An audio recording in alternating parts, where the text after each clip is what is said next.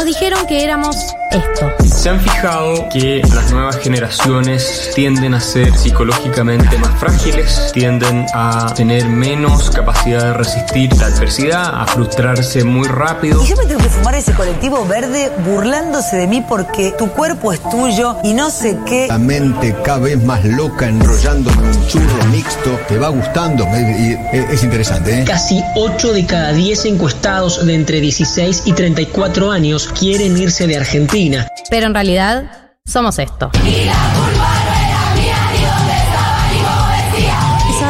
Educación sentimental que hemos recibido y que es constitutiva de nuestras maneras de responder afectivamente al mundo. Porque le doy un beso, me quiere matar a mí, la homofobia no se acepta en mi país.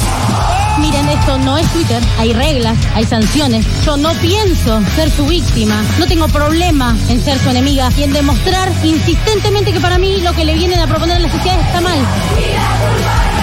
Galia Moldavsky, Martín Slipsú y María del Mar Ramón escriben la agenda de la generación que vino a seguir conquistando derechos.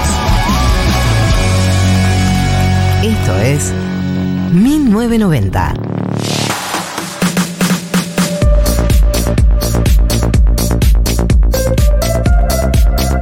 Buen día, buen sábado, eh, buenas 2 de la tarde para todos y para todas. Estos 1990 y estamos.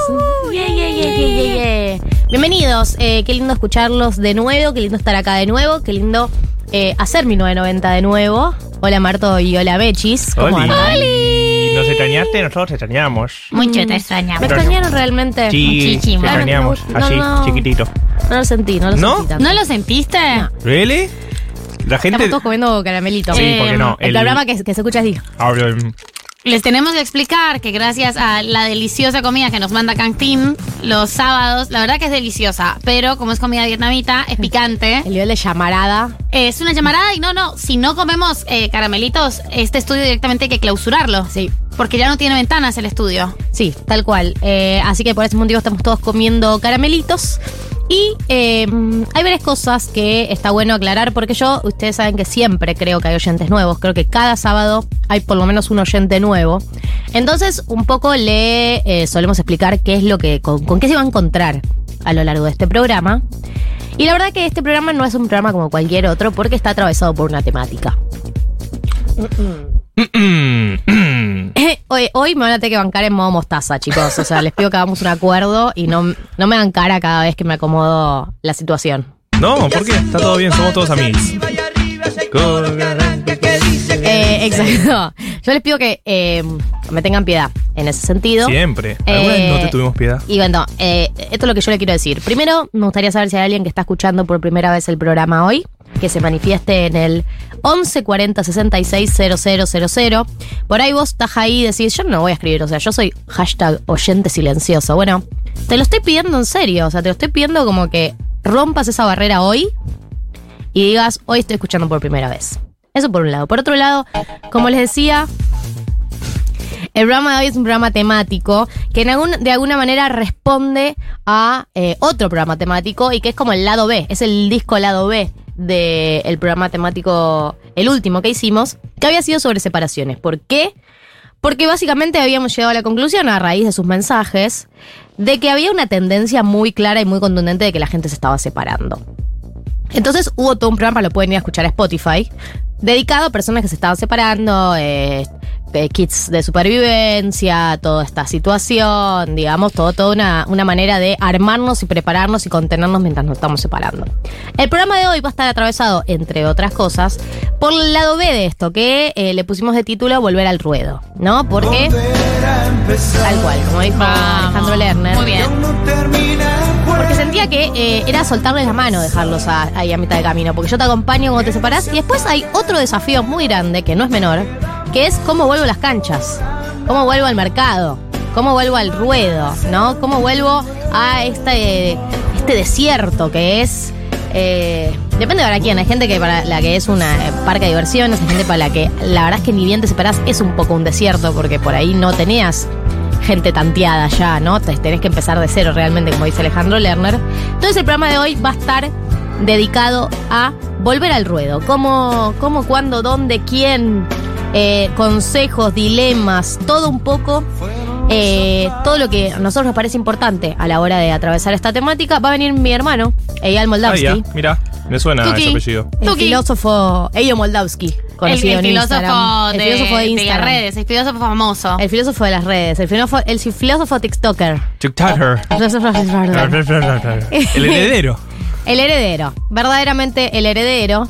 Eh, va a venir hoy para hablar de este tema, entre otros, y tenemos muchas cositas armadas para ustedes. Pero antes de meternos en eso, hay ¿Queremos algo que está escucharles. Stormies? Uh. No, no, no, no pasa, no pasen mensajes de códigos de otro programa. Eh, Stormies es como le dicen a su séquito de fans. ¿Eh? ¿Alguien, ¿Alguien le quiere decir al chat ¿Qué? en WhatsApp? ¿Querés que le damos mensajes? ¿Querés que.? ¿Qué? ¿Qué? ¡Tensión, escándalo! ¿Qué pasó? Ah, ¿por esto? ¿Hay algo que estoy perdiendo? Ahí es lo que estás perdiendo. ¿Qué? Uh, uh, uh. ¿Qué? Pero yo no. ¡Ay, oyentes nuevos! Hola desde Córdoba. ¿Qué estoy perdiendo? Nueva oyenta por primera vez. Por aquí Martín. Camila Socia 8108. Hola por primera vez, oyenta. Saludos desde Mendoza. ¡Wow! Increíble que haya nuevos oyentes. Les amamos. Andrea Eh. Vega. Camila Elías también. Las dos son nuevas oyentas. Emoción, Mendoza y Córdoba. Bueno, Bueno. podemos seguir profundizando en otros temas. si les bueno, parece. entonces lo que quería decir es, eh, hay un tema que es de actualidad y que eh, no tiene que ver con el programa especial que preparamos para hoy, pero que está bueno que estemos todos al tanto y que lo vamos a seguir durante el programa de hoy y que además tenemos la suerte de que hoy viene Gaby Pepe, que la verdad que bendecidos porque venga ella el día de hoy. Creo que porque lo que hoy está re tranquilo. No, ¿No? no, está re ¿No? tranquilo. Puta madre. Lo que está pasando, lo que está pasando, es que eh, todo empezó a escalar cuando ayer. Ayer o hoy a la mañana apareció vallada. Hoy a la mañana. Hoy a la mañana. Hoy a la mañana eh, nos levantamos con la noticia de que habían vallado la zona de la casa de Cristina Fernández de Kirchner, una zona que se ha transformado en la última semana en un eh, punto de aglomeramiento tanto para originalmente para eh, opositores que fueron a cacerolear y festejar cuando salió la declaración, el alegato final del fiscal Luciani. Y después, en respuesta a eso, desde los sectores que apoyan a Cristina, salieron a también juntarse en la misma zona eh, para defenderla, justamente, eh, que es eh, Juncal y Paraná, esta dirección. Para los que no saben, son de la ciudad autónoma de Buenos. Aires. es una zona súper cheta. ¿Por qué digo esto? No es menor que haya problemas entre los vecinos, entre millones de comillas, y los manifestantes que van a apoyar a Cristina, porque el porcentaje de gorilismo debe ser alto. Sí, sí, zona. sí. Es Recoleta. Recoleta es una zona de gente bien, Gente bien. acomodada. Mucha gente que también es. eh, re- recordemos, recordemos también, Recoleta es una zona de, de herederos. de herederos en sentido familias patricias. Claro, doble apellido. Doble Claro, apellido. Digamos que eh, nunca gana eh, el Frente de Todos, ni antes el PJ, ni antes el Frente para la Victoria en esa zona. Nunca, nunca recopila los votos, jamás, jamás pasó. Sí, tampoco es que el frente de todos. O sea, la ciudad de Buenos Aires en general no somos La como ciudad de Buenos Aires. En todo lo que tiene que ver, pero Recoleta en particular sí. Rep- representa como a un sector que no necesariamente simpatiza con, eh, con Cristina, ni con el kirchnerismo, ni con el peronismo. Entonces, bueno, se venía generando todo un movimiento en esta esquina, ¿no? que venía escalando porque que estaban coincidiendo en el mismo espacio físico eh, kirchneristas y antikirchneristas, si los queremos poner en esa categoría, porque debía haber eh, gorilas y eh, kirchneristas, peronistas, aliados, gente que se movilizó por las circunstancias. Hoy en la mañana nos levantamos con la noticia de que estaba vallado y Cristina saca un tuit con una, Una carta. una, nota, sí, un, una- Eh, un- sacó un- una, una entrada de blog sobre Sacó el tema. su entrada de blog, eh, ya la vamos a leer, porque a eso se sumaron además las declaraciones del Cuervo Larroque eh, esta mañana diciendo que la situación era básicamente que tenían secuestrada a Cristina. Se usaron esos, esos términos, digamos, con el vallado. Entonces Cristina saca la siguiente nota. Las vallas del señor Larreta. El 9 de diciembre del 2015, cuando finalicé mi segundo mandato como presidenta de la Nación y me dirigía a Juncal y Uruguay para pasar allí la noche y partir al día siguiente a mi casa en el sur, no pude hacerlo. La esquina había sido copada por militantes y simpatizantes macristas, muy violentos que me insultaban y amenazaban. Esa noche tuve que dormir en la casa de mi hija en el barrio porteño de Montserrat. A partir de allí, La esquina de Juncal Uruguay fue objeto de permanentes concentraciones de pequeños grupos de simpatizantes macristas con actitudes amenazantes y agresivas. Con parlantes y micrófonos amplificaban insultos, agravios y promesas de muerte. En todos esos años, la policía del señor Larreta nunca intervino. Es más, cuidaban y garantizaban esas actitudes. Hemos llegado a ver, en el caso del Instituto Patria, a un policía de la ciudad que confraternizaba con un energúmeno que me prometía la horca. Hoy amanecí con la esquina de mi casa literalmente sitiada. Las vallas colocadas por el señor Larreta son algo más que impedir la libre circulación. Son algo más que sitiar a la vicepresidenta de la nación. Quieren prohibir las manifestaciones de amor y de apoyo absolutamente pacíficas y alegres que tienen lugar ante la ya inocultable persecución del Partido Judicial. La lógica del señor Larreta es la misma lógica del Partido Judicial. Para los macristas, cuidado y protección. Para los peronistas, vallas, infantería de la policía de la ciudad y hasta palos, gas lacrimógeno y gas pimienta como la noche del lunes.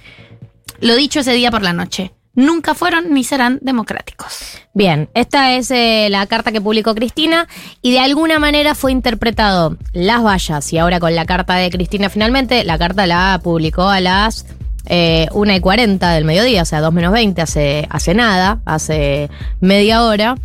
Eh, fue interpretado de alguna manera, como me parece que está siendo interpretado como eh, una, una actitud desafiante, una actitud eh, que lo- de alguna manera eh, se está posicionando frente a esta situación y se transformó en una convocatoria a la esquina de la casa de Cristina. Guado de Pedro tuiteó. Para Cambiemos y Horacio Rodríguez Larreta no hay ningún problema en insultar a Cristina eh, eh, y en su casa, pero sí es para apoyarla y acompañarla, lo impiden con vallas y policías, siguen siendo los mismos autoritarios y provocadores de siempre, todos a la plaza de Juncal y Paraná. Esta es la convocatoria de Pedro, una de las personas más cercanas, ¿no? Mariano Recalde también eh, salió a tuitear, ¿no? Sobre este tema. Digo, se están empezando a posicionar, están empezando a salir todos los referentes convocando a que vayan a la plaza de Juncal y Paraná. Mariano Recalde tuiteó. Se suspende el acto hoy en Parque Lesama. Las vallas de la reta no van a frenar el apoyo a Cristina. Todos a la plaza de Juncal y Paraná, todos con Cristina. Bueno, ya distintos referentes del kirchnerismo están convocando a que la movilización, primero eh, que iba a ser en Parque Lesama, se pase a Juncal y Paraná y además a convocar a que la gente se movilice a la plaza de Juncal y Paraná. El kirchnerismo venía buscando una fecha para la movilización, ¿no? Era algo que se venía hablando de que se iba a realizar una movilización, pero no estaba la fecha definida. Me parece que, eh, si bien esta no es una movilización recontraorganizada, como se va a planificar y como seguramente se va a ejecutar en las próximas semanas, sí que sepan, bueno, si estás en la zona ni te digo, pero también que sepas que se está convocando, ¿no? Desde todos los eh, sectores cercanos a Cristina a ir a la plaza de Juncal y Paraná en defensa de Cristina Kirchner y en respuesta al vallado, pero al vallado y a tantas otras cosas que pasaron esta semana en relación a la vicepresidenta, ¿sí? Así que vamos a seguirlo de cerca. Hay un tuit que ahora está girando por ahí, que es de Rosario Yerdi, la, pe- la periodista. Eh, que ella está cubriendo lo que está pasando y eh, cuenta que mientras llegan manifestantes a Juncal, la oficina de la policía de la ciudad modula por handy dando novedades y en una de esas comunicaciones dijo, está la Roque, no tiene fueros ni inmunidad diplomática. Ese tuit está girando en todos lados como, eh, no sé, una especie de señal de que eh, hay un posicionamiento ¿no? de la policía de la ciudad, hay un posicionamiento del gobierno de Horacio Rodríguez Larreta.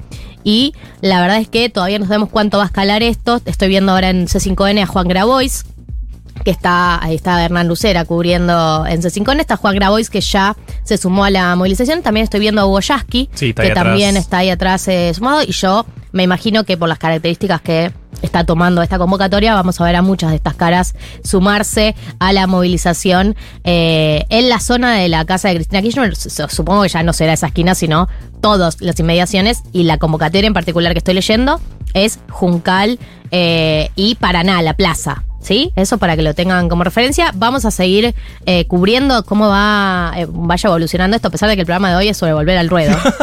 Eh, No, bueno, pero viene Gaby. Pero bueno. Argentina. Argentina se interpuso. Pero viene Argentina Gaby aparte, vamos a hablar de esto, sí o sí. Sí, vamos a tener. Viene, viene Gaby Pepe, así que estoy segura que ella va a tener muchísima data.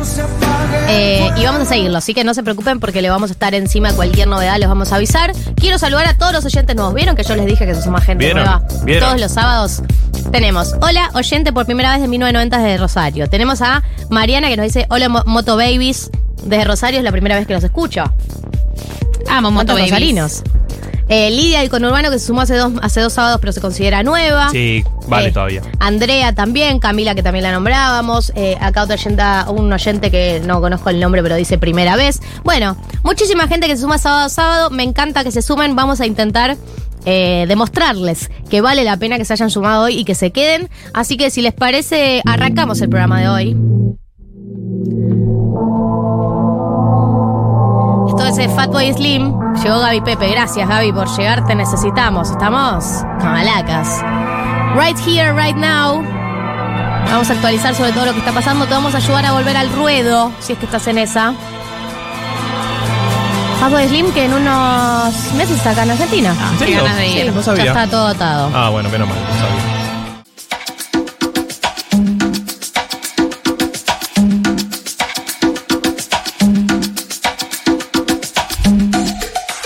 Bueno, vamos a meternos de lleno en eh, lo que está pasando ahora en este momento en el barrio de Recoleta, porque está Gaby Pepe con nosotros. Recuerden que este programa está- estaba originalmente planeado para ser abarcado desde el punto de vista de volver al ruedo, como una respuesta al programa que hicimos sobre las separaciones, pero la verdad es que es imposible eh, hacernos los boludos con lo que está pasando, y es que eh, empieza a escalar la movilización eh, en la esquina de la casa de Cristina Kirchner. Estoy viendo en este momento a El Cuervo Larroque. ¿no? Eh, hablando eh, en la convocatoria y eh, dando una entrevista a C5N y eh, no sabemos eh, hasta qué punto va a escalar y eh, cuán orgánico no se ha transformado esta convocatoria porque ya hemos visto algunos tweets pero para más información y toda la profundidad está Gaby Pepe que si hay alguien que tiene información la verdad que sos vos Gaby ¿Cómo les va, chicos? Hola. Hola, Gaby. ¿Cómo andan? Buenas tardes. Un gusto estar acá. ¿Cómo, cómo, cómo estás viendo este sábado? Mira, ayer me reuní con un dirigente muy importante del oficialismo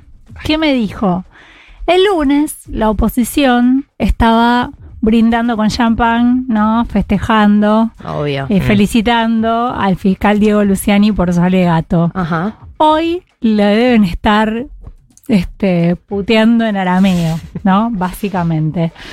Y hay algo de eso, me parece, ¿no? Esta sensación de que medio la situación se fue de las manos. Se le fue de las manos eh, a la oposición.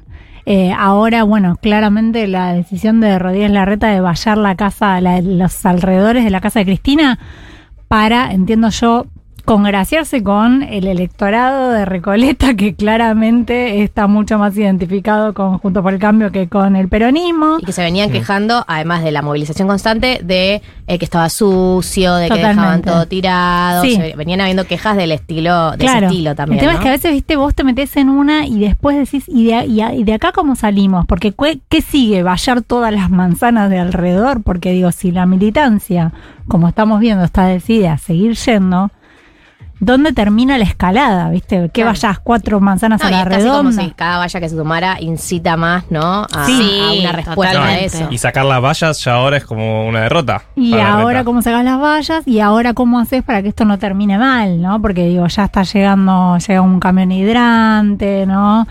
Eh, hay como una predisposición este, por parte de la policía a que en algún momento tal vez puede llegar, cualquier cosa, digo, va a desatar una, Una una, represión. ¿no? Por eso ahí estábamos viendo que los militantes están sentados, ¿no? Cosa de... Claro. Pero bueno, también sabemos que cuando se quiere reprimir, eh, digo, hay una, una- un método bastante simple, ¿no? Y que, que sucede en muchas manifestaciones, que es infiltrar a alguien que un poco Sí. tire, este, prenda un Haga las fosforito. veces de- sí.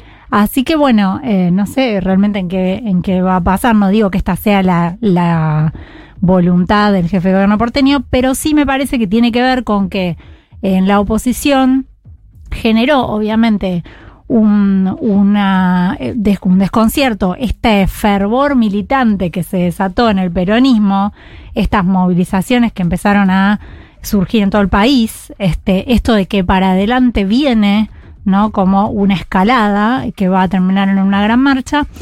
Y también la necesidad de Rodríguez Larreta, que, eh, creo que en algún momento lo hemos hablado, de mostrarse más duro, ¿no? Frente a eh, frente al gobierno, frente al peronismo, frente al kirchnerismo, porque lo viene corriendo por derecha Mauricio Macri. De hecho, esta semana hubo unas declaraciones de Mauricio Macri en la Bolsa de Comercio de Córdoba, eh, ¿no? En el que a mí me llamó la atención porque él dijo algo así como eh, lo que viene es el cambio, el que no está con el cambio y que quiere el populismo light, bueno, afuera, ¿no? Como ahora hay que cambiar en serio. ¿Y quién es el populismo light para Mauricio Macri? Bueno, por un lado la UCR, ¿no? Porque recordemos que hace poco se Sí. metió con Irigoyen y el origen del populismo y todo eso.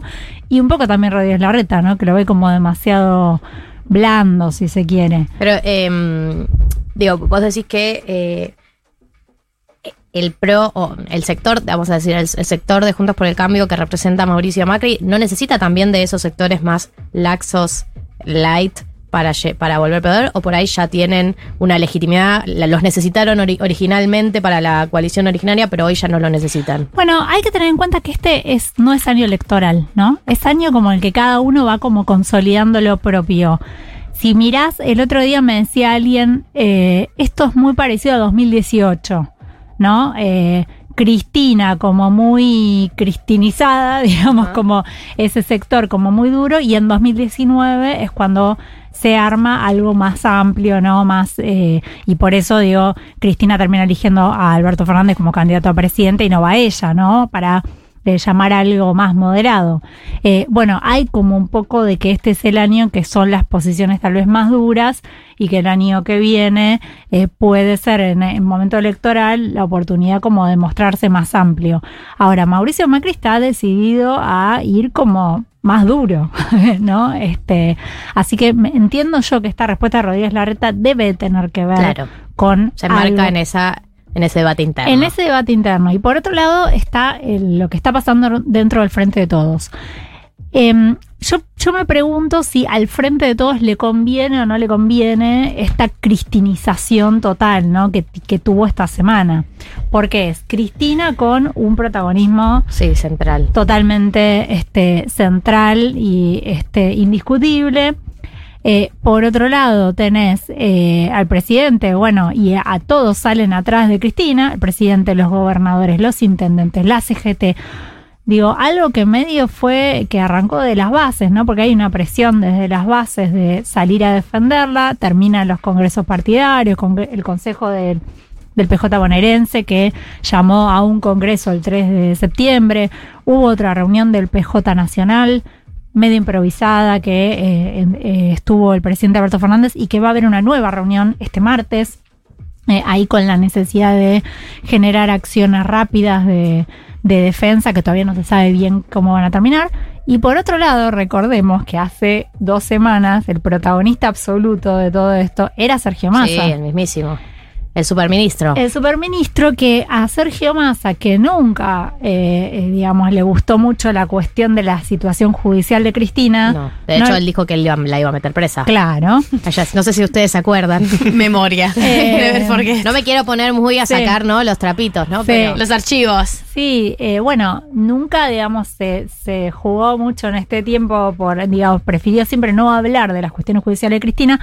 Esta vez, obviamente, ya no es el presidente de la Cámara de Diputados, ya sos el ministro de Economía y puesto ahí con apoyo de Cristina que te está bancando el ajuste que estás haciendo, Claro. me dio que mucha No, no opción tenés. no tenés y tuvo que salir a, este, Eh, a darle su apoyo. Claro, cuando salieron todos eh, después del, del Sí. alegato de Luciani. Sí, un apoyo medio tibio también. Bueno, ayer hablaba con gente que- de muy cercana a Cristina que me dijo, estuvo muy bien el mensaje de Sergio, qué sé yo, o sea, como que le valoraron. Como dentro de las posibilidades. de lo que es, ¿no? Eh, No. Dentro de las posibilidades es eso. Pero también, digo, eh, em, Sergio Massa, que fue muy protago- protagonista estos días, y que esta semana quedó bastante desdibujado. Ahora bien, Por ahí esta sirve semana igual. hubo unos recortes. Por eso digo, por ahí le sirve quedar desdibujado para hacer el ajuste que está haciendo. Claro. Que la gente esté hablando de esto Y- para que pase medio por lo bajo, ¿no? Todos los recortes que No, está que haciendo. está- En sectores que en otro momento de un gobierno kirchnerista hubiesen sido sectores recontrasensibles para hacer un ajuste, Educación. como es la educación, jardines. Exactamente, Eh, transporte, salud, obras públicas, No,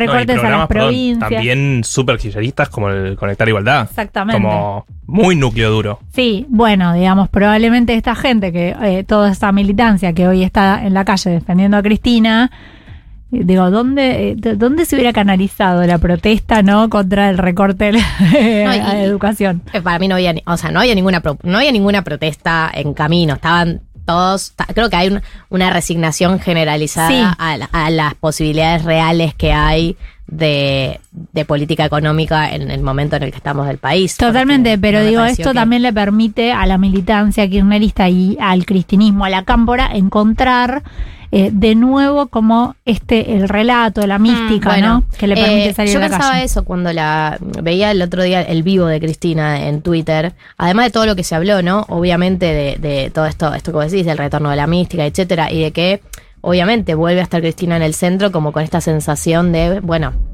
no se la, no se la puede trascender. Y también pensaba, no solamente no se la puede trascender, sino que ya no hay ningún político, no veo ningún político que sea capaz de generar emoción en la gente con sus palabras. Ya creo que ya no quedó ninguno en ningún sector. Creo que ella es la única que quedó con esa capacidad. Sí. Eh, ¿Quién más genera eso hoy? Siento, me pareció hasta extraño volver a ver esa... ¿Hace cuánto que no veo eh, una reacción emocional, sentimental, sí. inspiradora, eh, despu- como respuesta a un discurso de un político? Sí. Acá en Argentina hace cuánto que no vemos una cosa No, así. no, claramente es la única que lo genera, te guste o no te guste, digamos. Creo que eso no se lo puede negar nadie, no hay otro político capaz de transmitir esa... Sí, e- esas cuestiones emocionales, ¿no? Tan fuertes. El otro día me decían eso en la Casa Rosada, ¿no? Este, digamos, hay como una cosa que es indiscutible dentro del Frente de Todos, que es eso, que, que Cristina es una líder también desde lo emocional, no solamente de lo político. Gaby, una pregunta, volviendo un poco eh, a, la, a la situación más urgente y más actual y haciendo como una lectura medio arriesgada de eso. ¿Hay alguna, eh, hay algún guiño a, a la reta de, de cierto acercamiento eh, a un posible frente de todos amplio con esta clase de gestos? Porque hay mucha referencia a la reta, una intención de Cristina muy clara en volver a la reta Macri, una intención de algunos otros en sus comunicaciones con la reta de diferenciarlo y también tener en cuenta que la reta no deja ni dejó de ser amigo de Sergio Tomás Massa en ningún Sí. momento. Entonces, ¿cómo, ¿en qué posición queda él con miras a un 2023? A mí me parece que la intención es generarles un lío tremendo interno. Claro. Digamos, es generar este eh, enloquecerlos, digo, básicamente. ¿No? Eh, digo, generarles mucho ruido interno. Ayer Máximo Kirchner le vuelve a decir, ¿no? Eh, lo, lo dijo este eh, que estuvo en la UOM y dijo, ¿cómo puede ser que Horacio Reyes Larreta se quede en un espacio donde su jefe político lo mandó a espiar? Eh, bueno. Pero no la- se va a ir de ahí, si Por Horacio es el nivel de núcleo duro pro es total. Sí, digo, no, pero hay intención claramente de, de fogonear todas las, porque hay muchas internas, digo, porque lo que lo que me parece que queda muy en claro en Juntos por el Cambio es que tal tal cantidad de internas, digo, la que generó Elisa Carrió, la que tiene Mauricio Macri con los radicales, la que tiene Gerardo Morales con Mauricio Macri, la que tiene este eh, Rodríguez Larreta con Patricia Bullrich, la que tiene Patricia Bullrich con Lilita Carrió. Sí, lo o que sea, pasa es que eh, Juntos por el Cambio es muy bueno y de hecho una de las cualidades que tuvo Mauricio Macri a lo largo de su gestión como líder del espacio, como presidente y como líder del espacio, fue en aplacar esas internas. No es que nacieron hoy, siempre estuvieron, pero cuando llega el momento de apostar al gobierno o de, de candidaturas, año electoral, todos bajan un cambio, digamos. Eh, ahora, bueno, como decís, para mí es año no electoral y todos se pueden dar ese lujo, pero Elisa Carrió eh, ha sabido eh, adaptarse y bajar 10.000 cambios en momentos electorales. Sí. La UCR no sé si va a volver al lugar en el que estuvo, porque me parece que tienen algo de, bueno, no queremos volver a ser como el, eh, el- la cola del camión de. Exactamente. de Yo este creo espacio, que pero- veo más conflicto ahí con el tema radical, ¿no? Porque fíjate el otro día, Facundo Manes es el que sale a diferenciarse y a firmó. decir que no firma el pedido de juicio político, que es medio un disparate. Eh, Gerardo Morales dice lo mismo. Eh, creo que sí, ahí la UCR tiene como algo de no podemos ir otra vez Bueno, me alegro por atrás del PRO. Me alegro por ellos por esa cuestión de dignidad. Vamos a ver en qué termina, ¿no? Pero digo, después de que te, te digo, se te metieron con Alfonsín, te metieron con Irigoyen, te metieron con todo. Pero la, la con humillación que vivió la. UCR durante el gobierno de Mauricio Macri Sí. fue total. Digamos, una pérdida de dignidad absoluta. Le dieron los peores ministerios, o sea, no por poner peor o menor, no vamos Sí. a decir en términos de peso político. Sí.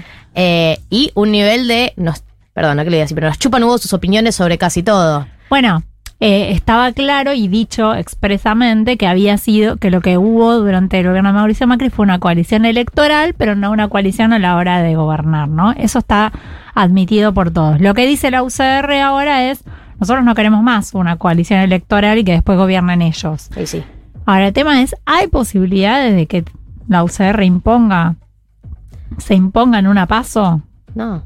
Y tienes un sistema No, pero presidencialista. por ahí, por aparte, ahí ¿no? podés apostar a, a otra apuesta. Por ahí darte cuenta de que por- vos no tenés chances presidenciales y esa no es tu aspiración y aspirar a construir algo desde por- ser una tercera fuerza importante para negociar en el Congreso. Bueno. para, eh, digo, eso hay, hay partidos, ¿eh? que si en este es un partido, eh, un país muy, como muchos países, ¿no? Que tienen a, tiende a esta, este binomio de dos fuerzas. Sería interesante una tercera fuerza que pudiera estar en condiciones de negociar con las Ahí dos principales fuerzas. Te voy a nombrar un personaje que está pensando en esto, siempre está pensando en esto y por ahora no le sale, pero bueno, eh, que es eh, Juan Schiaretti, el gobernador de Mm. Córdoba, ¿no? Eh, Schiaretti piensa que el Frente de Todos va a implosionar, un poco producto de esta cristinización.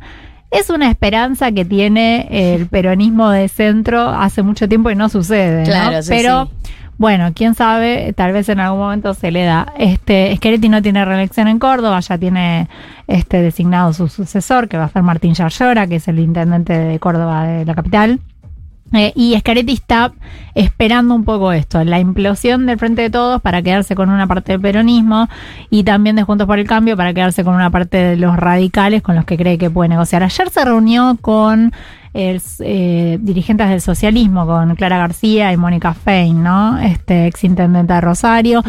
Eh, bueno, eso es lo que intenta construir. Yo creo, esto ya estuvo, esto ya se hizo. Sí, ¿no? Ya se intentó la tercera vía y no anduvo, pero bueno. Y con este, personajes más importantes. Digo, en ¿quién un momento? Massa iba a ser presidente y fue por la tercera vía y sacó. Y no anduvo, no, no anduvo. Pero bueno, es que Areti cree que, bueno, al ser un gobernador, en este caso sí, ¿no? Es, eh, es un gobernador fuerte, de una provincia muy importante, eh, y cree que puede armar por ese lado. Está como un poco esperando que el frente de todos vuele por el aire eh, para este, ver si, si se puede agarrar algo de eso. Eh, tengo una última pregunta, Gaby. Eh, ¿Qué sabemos de esta marcha? Más allá de que hoy, bueno, claramente eh, se armó de manera un poco más espontánea una convocatoria. Sé que se está planificando una gran, gran marcha. ¿Se sabe Sí. algo de fechas? ¿Se sabe algo de...? Lo eh, va a decidir Cristina.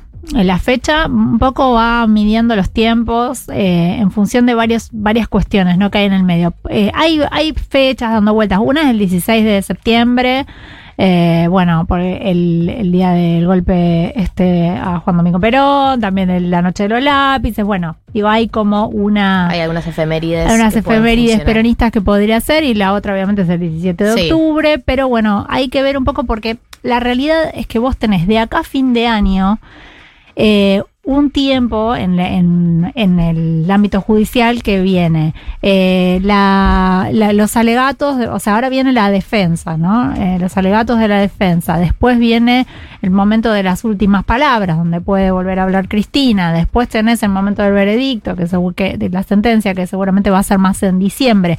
Entonces, bueno, hay que evaluar un poco. Y también medir mucho la temperatura de la calle. Por Entonces, ahora la idea es esto, ¿no? Como Es sostener eh, sostener las micromovilizaciones o las, las con- la constante. La constante, este, y, y bueno, después eh, está lo del 3 de septiembre, que es el Congreso Partidario del PJ bonaerense en Merlo. Ahí supuestamente va a estar Cristina, supuestamente va a cerrar Cristina.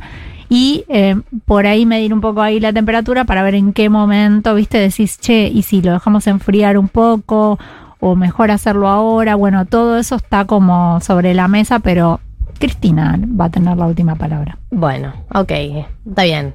Tiene sentido, en este contexto más que nada. Gaby, Pepe vino a hablar de política en un día En un tenso, super sábado, en un super sábado. Eh, te deseo buen fin de semana, Gaby. Igualmente, muchas gracias.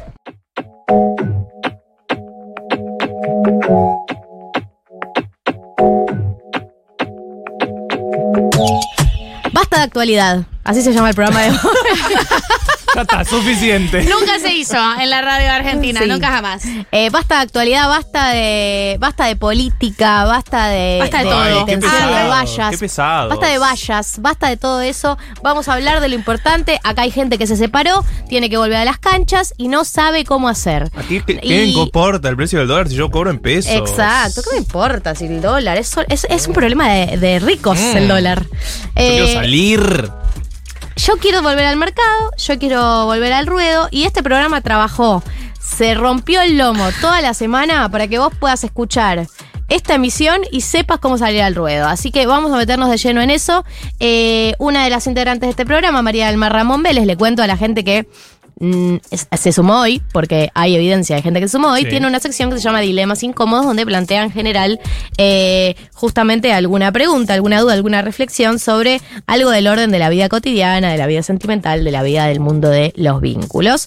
Y el día de hoy se ha traído eh, una, una premisa, una tesis, una pregunta, un planteo vinculado a este tema, así que eh, Mechis, como me gusta decir a mí, el aire es tuyo. Ay, gracias, me encanta, me encanta que el aire sea mío, me gusta mucho respirar a mí. Es lindo respirar. soy, soy una persona que gusta de respirar. Eh, La es vara muy muy baja. Eh, la verdad bajísima. Realmente. Vos me dejas respirar y ya me caes bien. Como, oh, Sí. me dejaste respirar. Mira, qué bien. Thank Eh, muchísimas gracias, me hacía falta.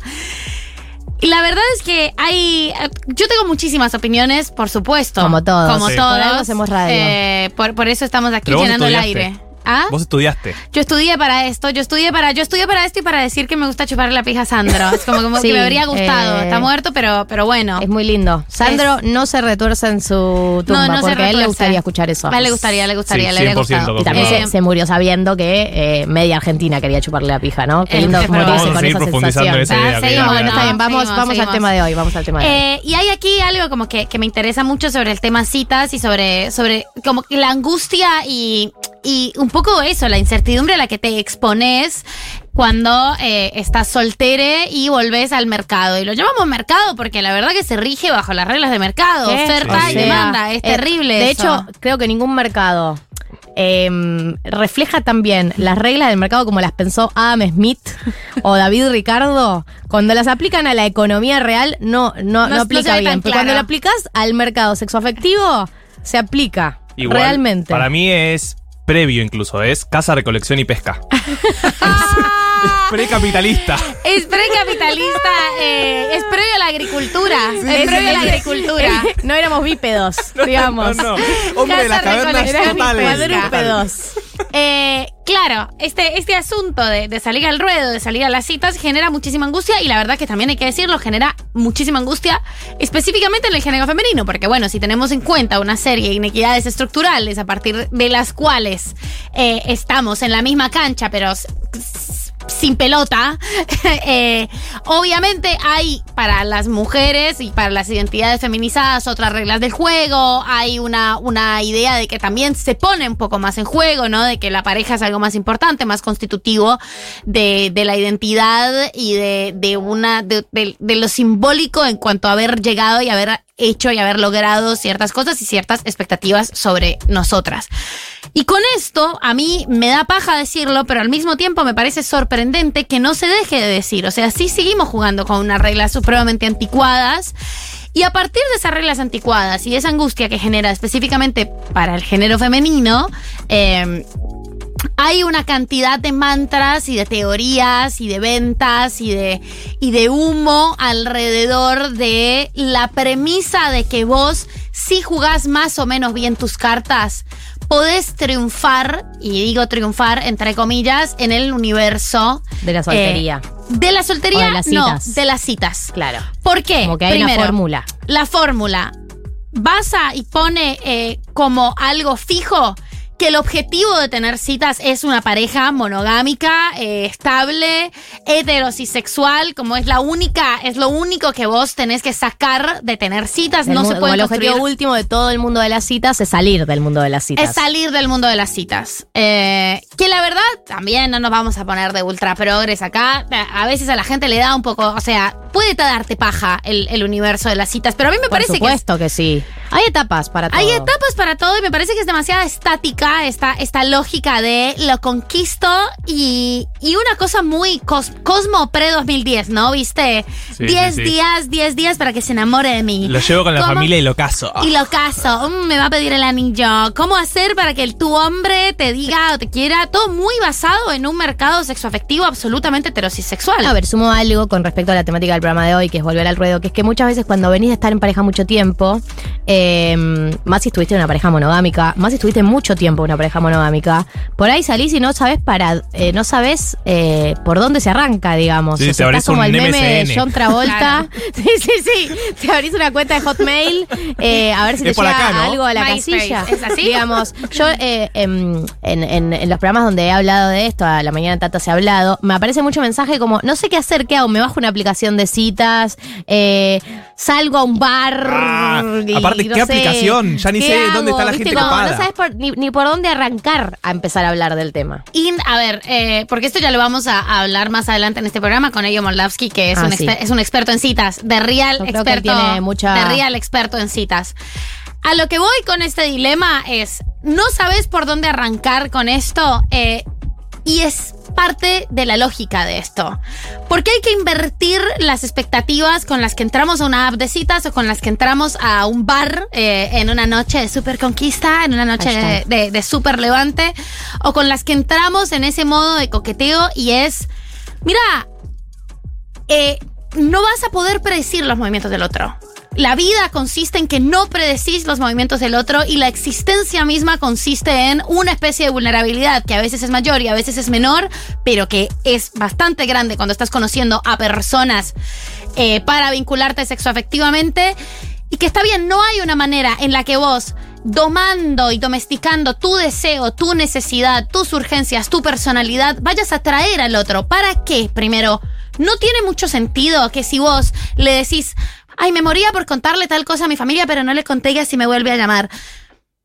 Bueno, y eventualmente se lo vas a tener que contar. eh, y es parte de tu personalidad y constituye un poco quién sos vos hablar de más. ¿Cuánto tiempo vas a poder moderar ciertos rasgos que son parte de vos? Hay que tener en cuenta que es una anomalía tener vínculos sexoafectivos. Y al mismo tiempo, hay tantas personas en el mundo que aún siendo anómalo, que vos te entiendas bien con alguien, cojas bien con alguien, puedas comunicarte bien con alguien, sucede y sucede todo el tiempo. Así que ya está, si esta persona piensa, bueno, qué sé yo, esta piba, qué pesada, alguien no le va a parecer que eso es una pesada, pero tampoco como esta idea de que todo es culpa tuya, de que vos puedes moderarte de una manera tal que generes un deseo en el otro, eh, y que si no es así, si el otro se va, o si no puedes entender al otro, o si el otro no te llama, o si el otro el otro día no te mandó un mensaje, entonces es culpa tuya, para mí es algo muy vintage y muy problemático en cuanto a que te pone la carga a vos, no solo de la responsabilidad de si falla, sino la carga de tener que ocultar tus deseos y tus necesidades y domesticarlas y convertirlas en una especie de molde Sí, sí, de sí. chica copada, ¿no? Bueno, hay gente que está ganando plata. eh, Hay gente que está ganando ofreciendo plata con eso. moldes. Hay gente que está ganando plata ofreciendo esos moldes. Eh, porque creo que hay una idea, eh, creo que también está muy atravesada por los estereotipos de género, ¿no? Hay una idea de que eh, siendo mujer heterosexual cuando vas a una primera cita no tenés que hablar de más. Bueno, también para los hombres hay una idea que es eh, tenés que dejarla hablar a ella. ¿Viste? Esto está muy extendido. Los hombres heterosexuales, lo, eh, lo vi en How I Met. O sea, O sea básicamente. que básicamente Hay un los capítulo que para mí es muy bueno, eh, que refleja eso, que es eh, el capítulo que Marshall se queda soltero y Barney lo, sa- lo saca Sí. a enseñarle cómo ser soltero, ¿no? Entonces Barney, eh, originalmente cuando eh, al comienzo del capítulo le dice, bienvenido a la soltería, esto es un parque de diversiones, acá vas a tener de todo, no sé qué. Eh, ellos empiezan a, a salir juntos y cada vez que Marshall se está por levantar una piba, eh, Barney se la, se la la termina levantando él, ¿no? Y cuando termina el capítulo, Marshall le dice, bueno, pero vos me dijiste que, que esto iba a ser un parque de diversiones con golosinas. Y yo, dijo, no, te mentí, esto es un desierto sin fin donde cada uno se arregla como puede. es excelente ese diálogo, porque creo que también refleja mucho como los estadios, los estadios por los que uno pasa en la soltería, como de repente decís, ay, es lo Sí. mejor, y de repente decís, ¿qué es esto? Pero todo esto lo decía para decir que creo que esos moldes que nos venden tien- rep- reproducen y reflejan mucho esto, los estereotipos de género. El estigma Eh, de la intensa. la- no, yo me tengo, claro, no me tengo que mostrar intensa ni demasiado sensible, ni demasiado entregada, ni eso. Y eh, muchas veces eh, los chabones es escucharla, dejarla hablar, no hablan mucho, se quedan, eh, te preguntan. eh, también No, el rol del chabón de tipo que no se enamore de mí. que Oh, no se enamore de mí. Bueno, creo que, que- que- que en ambos casos hablo en vínculos heterosexuales, ¿no? En casos de encuentros heterosexuales, eh, los dos eh, intentan responder, ¿no? A cierto molde también de una, una prenoción de lo, lo que debería cumplir cada uno para ser por lo menos estándar, como por lo menos para no horrorizar al otro en una primera cita. Y la verdad es que no hay nada más lindo que una primera cita que se sale del, Toda del espontánea. guion, ¿no? De esas que son impredecibles. Pero además, eh, tener, o sea, cuando, eh, cuando volvés al mercado, eso sí, ya como en una parte más, más práctica eh, de- del asunto, ya hicimos como la parte teórica y la parte crítica. De vuelta, estadísticas. Ya de base, De base. es rarísimo. Eh, tener relaciones sexoafectivas con gente y pasa igual, ¿sabes? Hay tanta gente en el mundo, para cada roto No. hay un descosido y aún esa así frase me encanta. uno se encuentra con gente con la que se vincula, se enamora y después eso también termina y es terrible y duele. Y ¿Por la qué? vida, Porque la vida duele. La vida duele, pero igual sí está bueno. A veces la gente que estuvo mucho tiempo en pareja no está al tanto de lo excepcional que es. Es muy excepcional. Encontrar una persona con la que conectes en serio. Entonces salen dos citas y dice, ay, esto no funciona. Bueno, mi amor, sí, es tipo así, sí. pero extendido unos años en el Muchos tiempo. años seguí y, y entendés esa dinámica, decir, ok, esto es raro. Partí con lo de la cual- base de, la impro- de lo improbable. De, de lo anómalo. Claro. Es, es anómalo y a pesar de ser anómalo, es probable. Lo que es particular, es un fenómeno muy extraño eso, porque es dificilísimo si lo piensas objetivamente y al mismo tiempo pasa mucho, ¿no? Entonces vos tranqui. ¿Sabes que esto es difícil? Vos tranqui, reina. Re- Vos tranqui, la reina. sección. Sabes que esto es dificilísimo, pero ahora sí pasa. Pero para eso tenés que ampliar un poco la probabilidad. Y que va- trata de pasar bien. No sé si a vos te da risa cualquier cosa que te hace. Y ay, cómo me río de feo cuando me río en serio. Tranquila, nadie, nadie nunca dijo me enamoré de la forma prudente en la que se ríe. No. No, no, no, Ya está, trata de divertirte. No todas las personas y una tasa muy reducida de las personas que conozcas en un periodo de cita van a ser personas que te gustan de verdad. Eso no significa ni que sean personas chotas, ni que tampoco puedas seguir teniendo vínculo con esas personas. Yo soy súper pro, esto no funcionó como cita. Che, pero podemos re ser amigos y amigas y, No. y demás. Sí, yo, no. yo sí. Yo soy. re- yo era re. El, el encontraba como un hilo de tema que me interesaba. Tipo, estudiaste una carrera rara y te preguntaba 700 mil preguntas sobre eso porque tenés que. Tenés que ir a donde.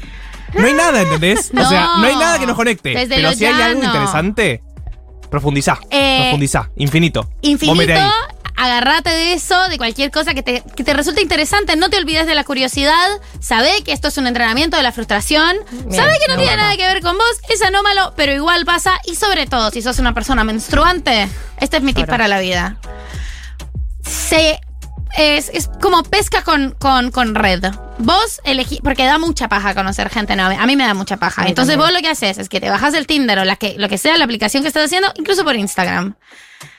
¿Estás ovulando? Es ahí. Es ahí. Es ahí, se subite, hacen- subite esa ola. Subite a esa ola, dura una semana. Las mujeres, todo, la- la- las personas con vulva la pasamos mal todo el tiempo, menos ovulando. Es una droga que nos dio Dios. Es una hormona que se Dios nos... te da y Dios te quita. Dios te da, Nunca todo tanto. nos los quitó. Pero Todo esto, nos quitó y nos dio eso. te subís ahí, es en esa semana y vas a pescar. ¿Qué quiere decir eso? Salís, salís un montón. Salís a cenar, salís al cine, salís a tomar café, salís a todo. ¿Qué haces? Yo me dedico al petróleo. ¡Ah, qué interesante! Y haces toda esa, toda esa mímica y ya conoces gente. Te frustras, pero bueno. Esta fue el dilema incómodo sobre volver al ruedo de María del Mar eh, Ramón Vélez. Eh, banda Los Chinos, ¿están ahí?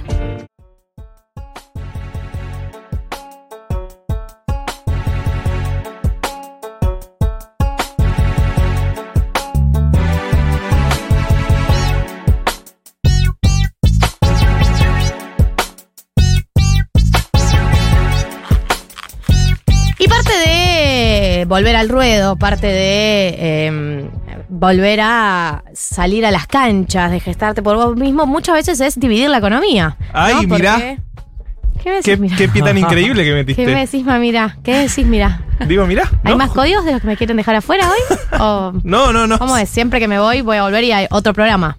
O- otro programa. De casualidad, de casualidad, claro, ya entendí ahora el- ese chiste. Ah, no fue un chiste, fue momento de duro pesar, duro penar. Fue un momento terrible. Muchas gracias, Diego Vallejos. Sí. Es un buchón, ¿no? Después arreglamos en la Sí, sí, semana. sí, sí, sí. Se va a picar. Eh, terrible esto, es terrible porque Tum, tum, tum, les tum, 1990 estuvieron ahí al, al- al lado del cañón, pero el Pero- operador. Eh, y no se puede tener errores, ¿viste? Eh, Así mira, es la vida. eh, Diego sabe eh, a quién le conviene responder. No lo veo, pero sé que nos estamos conectando visualmente. Bueno, estaba intentando desarrollar una idea. Sí, Me perdón. frenaron para hablar de otras cosas. Sí. Lo que digo es que cuando uno vuelve al ruedo, se separa, eh, si convivías, y, si no convivías también, porque rápidamente cuando uno está en pareja se fusionan las economías, pago yo y pagás vos. Hay gente que lleva un eh, registro muy, muy claro, pero eh, yo me inscribo dentro de eh, las tradiciones del no registro, ¿no? De bueno, una vez vos, una vez yo, y perdés un poco el registro, entonces hay algo de el retorno a una economía individual, a una economía por tu cuenta, y en ese marco surgen preguntas. Surgen preguntas. preguntas. de, bueno, ahora quiero empezar a ahorrar por mi cuenta, quiero empezar, tengo unos pesos de más, los quiero invertir, tengo dólares, ¿qué hago con ellos? ¿Qué hago? Es la pregunta que le surge a la gente, ge- generalmente en la Argentina, porque la imprevisibilidad de este país es total, Sí, la en- inestabilidad es En total. Estados Unidos dicen, What do I do? What do I do? I have 1%, 1% of inflation. I don't know what to do. Oh my Eh, God, En ese- I'm en gonna ese die. Yeah. It's the end of the world. Bueno, Bueno. la pregunta es ¿qué hago? Y para eso está Marto, para Hola, ¿cómo responder todas sus preguntas con respecto a qué hacer con eh, su plata. Si tienen ganas de invertir, si tienen ganas de que no pierda poder adquisitivo, si quieren diversificar con eh, las nuevas inversiones. O sea, ya intentaste con plazo fijo, pero decís, bueno, quiero probar otra cosa. Bueno, en ese caso también pueden mandar sus preguntas al 11 40 66 0000, que es la eh, pregunta, eh, perdón, la pregunta que dice, es el número de Futuroca al que pueden mandar sus ¿qué hago? Vamos a responderlos, vamos a responderlos de la mano de Invertir Plus, que es eh, realmente la página... Estoy, les dije que estaba mal de la sí, voz hoy nos avisaste, nos Está bien. avisaste. que es realmente la página que usamos todos los que estamos acá cuando queremos hablar de inversiones, invertiplus.com.ar. Y además, eh, ahora en Stories, en la cuenta de Futurock, van a tener el link que los lleva directo a InvertiPlus, donde pueden encontrar distintas experiencias de inversiones, desde CDRs, próximamente Bitcoin, tenemos también el dólar MEP, tenemos todos los temas que Marto viene explicando y que pueden encontrar en profundidad en la página de Spotify. Antes de meternos de lleno, en el que hago, manden Sí. sus preguntas, 11 40 66 000. Ya está con nosotros el invitado del día de hoy, eh, que es mi hermano, Eyal Moldavsky.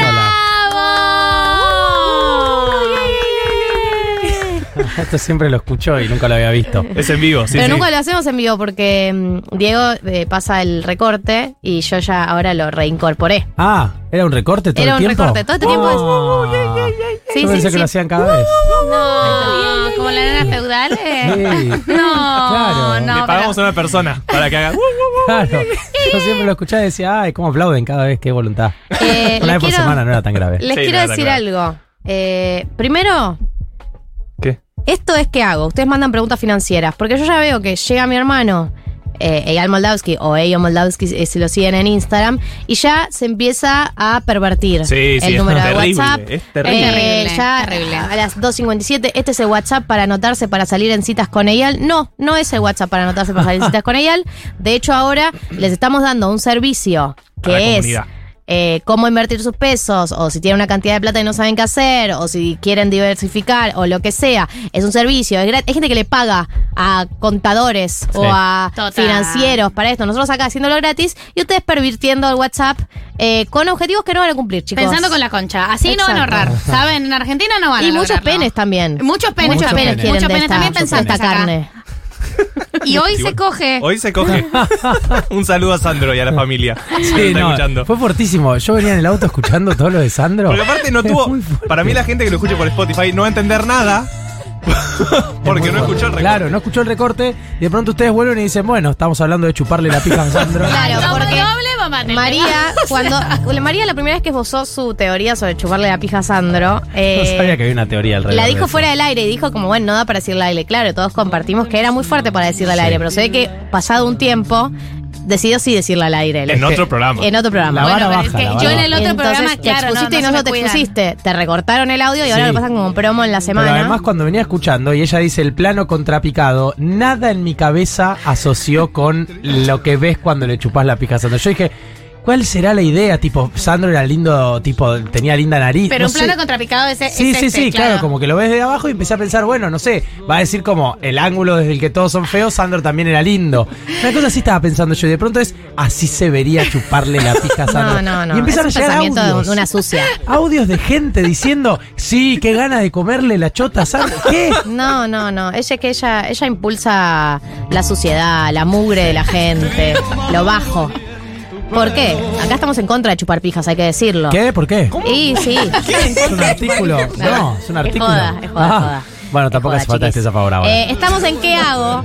Estamos Sí, sí, en sí, qué el nivel- hago. el nivel de Sí, pues economía se- volvemos, se dispersó. volvemos, volvamos, Eh, volvamos pará. a nuestro. Ya hay Podemos preguntas. decir que nuestra relación con el señor Eyal Moldavsky Está Sí. muy atravesada por está el qué muy hago. atravesada Sí. por el que hago. sí. Profundizó nuestra amistad Totalmente. a niveles insólitos. Totalmente, le hago preguntas muy. Porque aparte me doy cuenta que en el mundo inversiones Sí. es como que uno pregunta, recibe respuestas, decís, bueno, di un paso adelante y te volvés a enfrentar a la decisión y decís, no sé nada de esto. Claro, no, Claro. no, No, pero no sé lo más rudimentario. Entonces vuelvo a Marto y le digo, che, Marto, pero ¿qué quería decir 17? ¿Viste? Como cosas que vos decís, me da vergüenza tasa de preguntarlas. interés? Sí. No, Eh, bueno, pero aprendiste bastante. Eh, mejoré, O sea, mejoré. Y son angurrientos también los- la gente del mundo, como, ay, bueno, no, hay que estudiarlo, Sí. es muy complejo, bueno, tenés que leer sobre... No voy a ir a leer, decime Mar- qué hacer. Claro, Marto es muy generoso. Es verdad que nadie te quiere decir qué hacer porque es una responsabilidad, pero te, Pero te Marto dejan... sí te va a decir cómo hacerte millonario. No, Sí. y es que en economía nos enseñan, tenemos como cinco materias, que es depende, depende Claro. dos, Sí, depende sí. tres, depende cuatro, depende cinco, y, Y profundizás el arte del depende, claro. Claro. Te recibís con hay que ver, y, y bueno, ahí lo Y tu profundizás. tesis es depende. Sí. Sí. Bueno, entonces vamos con las preguntas del qué hago en el 11 40 66 000. La primera pregunta que apareció, Marto. Olu. Olu. Che, ¿cuál es el momento de gastar? Estamos esperando, Marta. Nosotros igual quiero decir algo. Claro. Se ve que no viene escuchando el programa, porque los últimos cinco programas se recomendó gastar. Sí, Por lo no. menos los últimos dos que yo no, no estuve, pero los tres anteriores se recomendó gastar. Hay un temita que con el 7% de inflación mensual, Sí. si tu sueldo no se va actualizando, viste que de repente llegas a fin de Claro. mes y decís, ah, ok, tengo que dejar de gastar, porque si no, no llego a fin de mes. Pero, Pero, si no estás en esa situación y decís, me voy a comprar un par de dólares, ¿qué te vas a comprar? ¿10 dólares? Claro. ¿15 dólares? ¿20 dólares?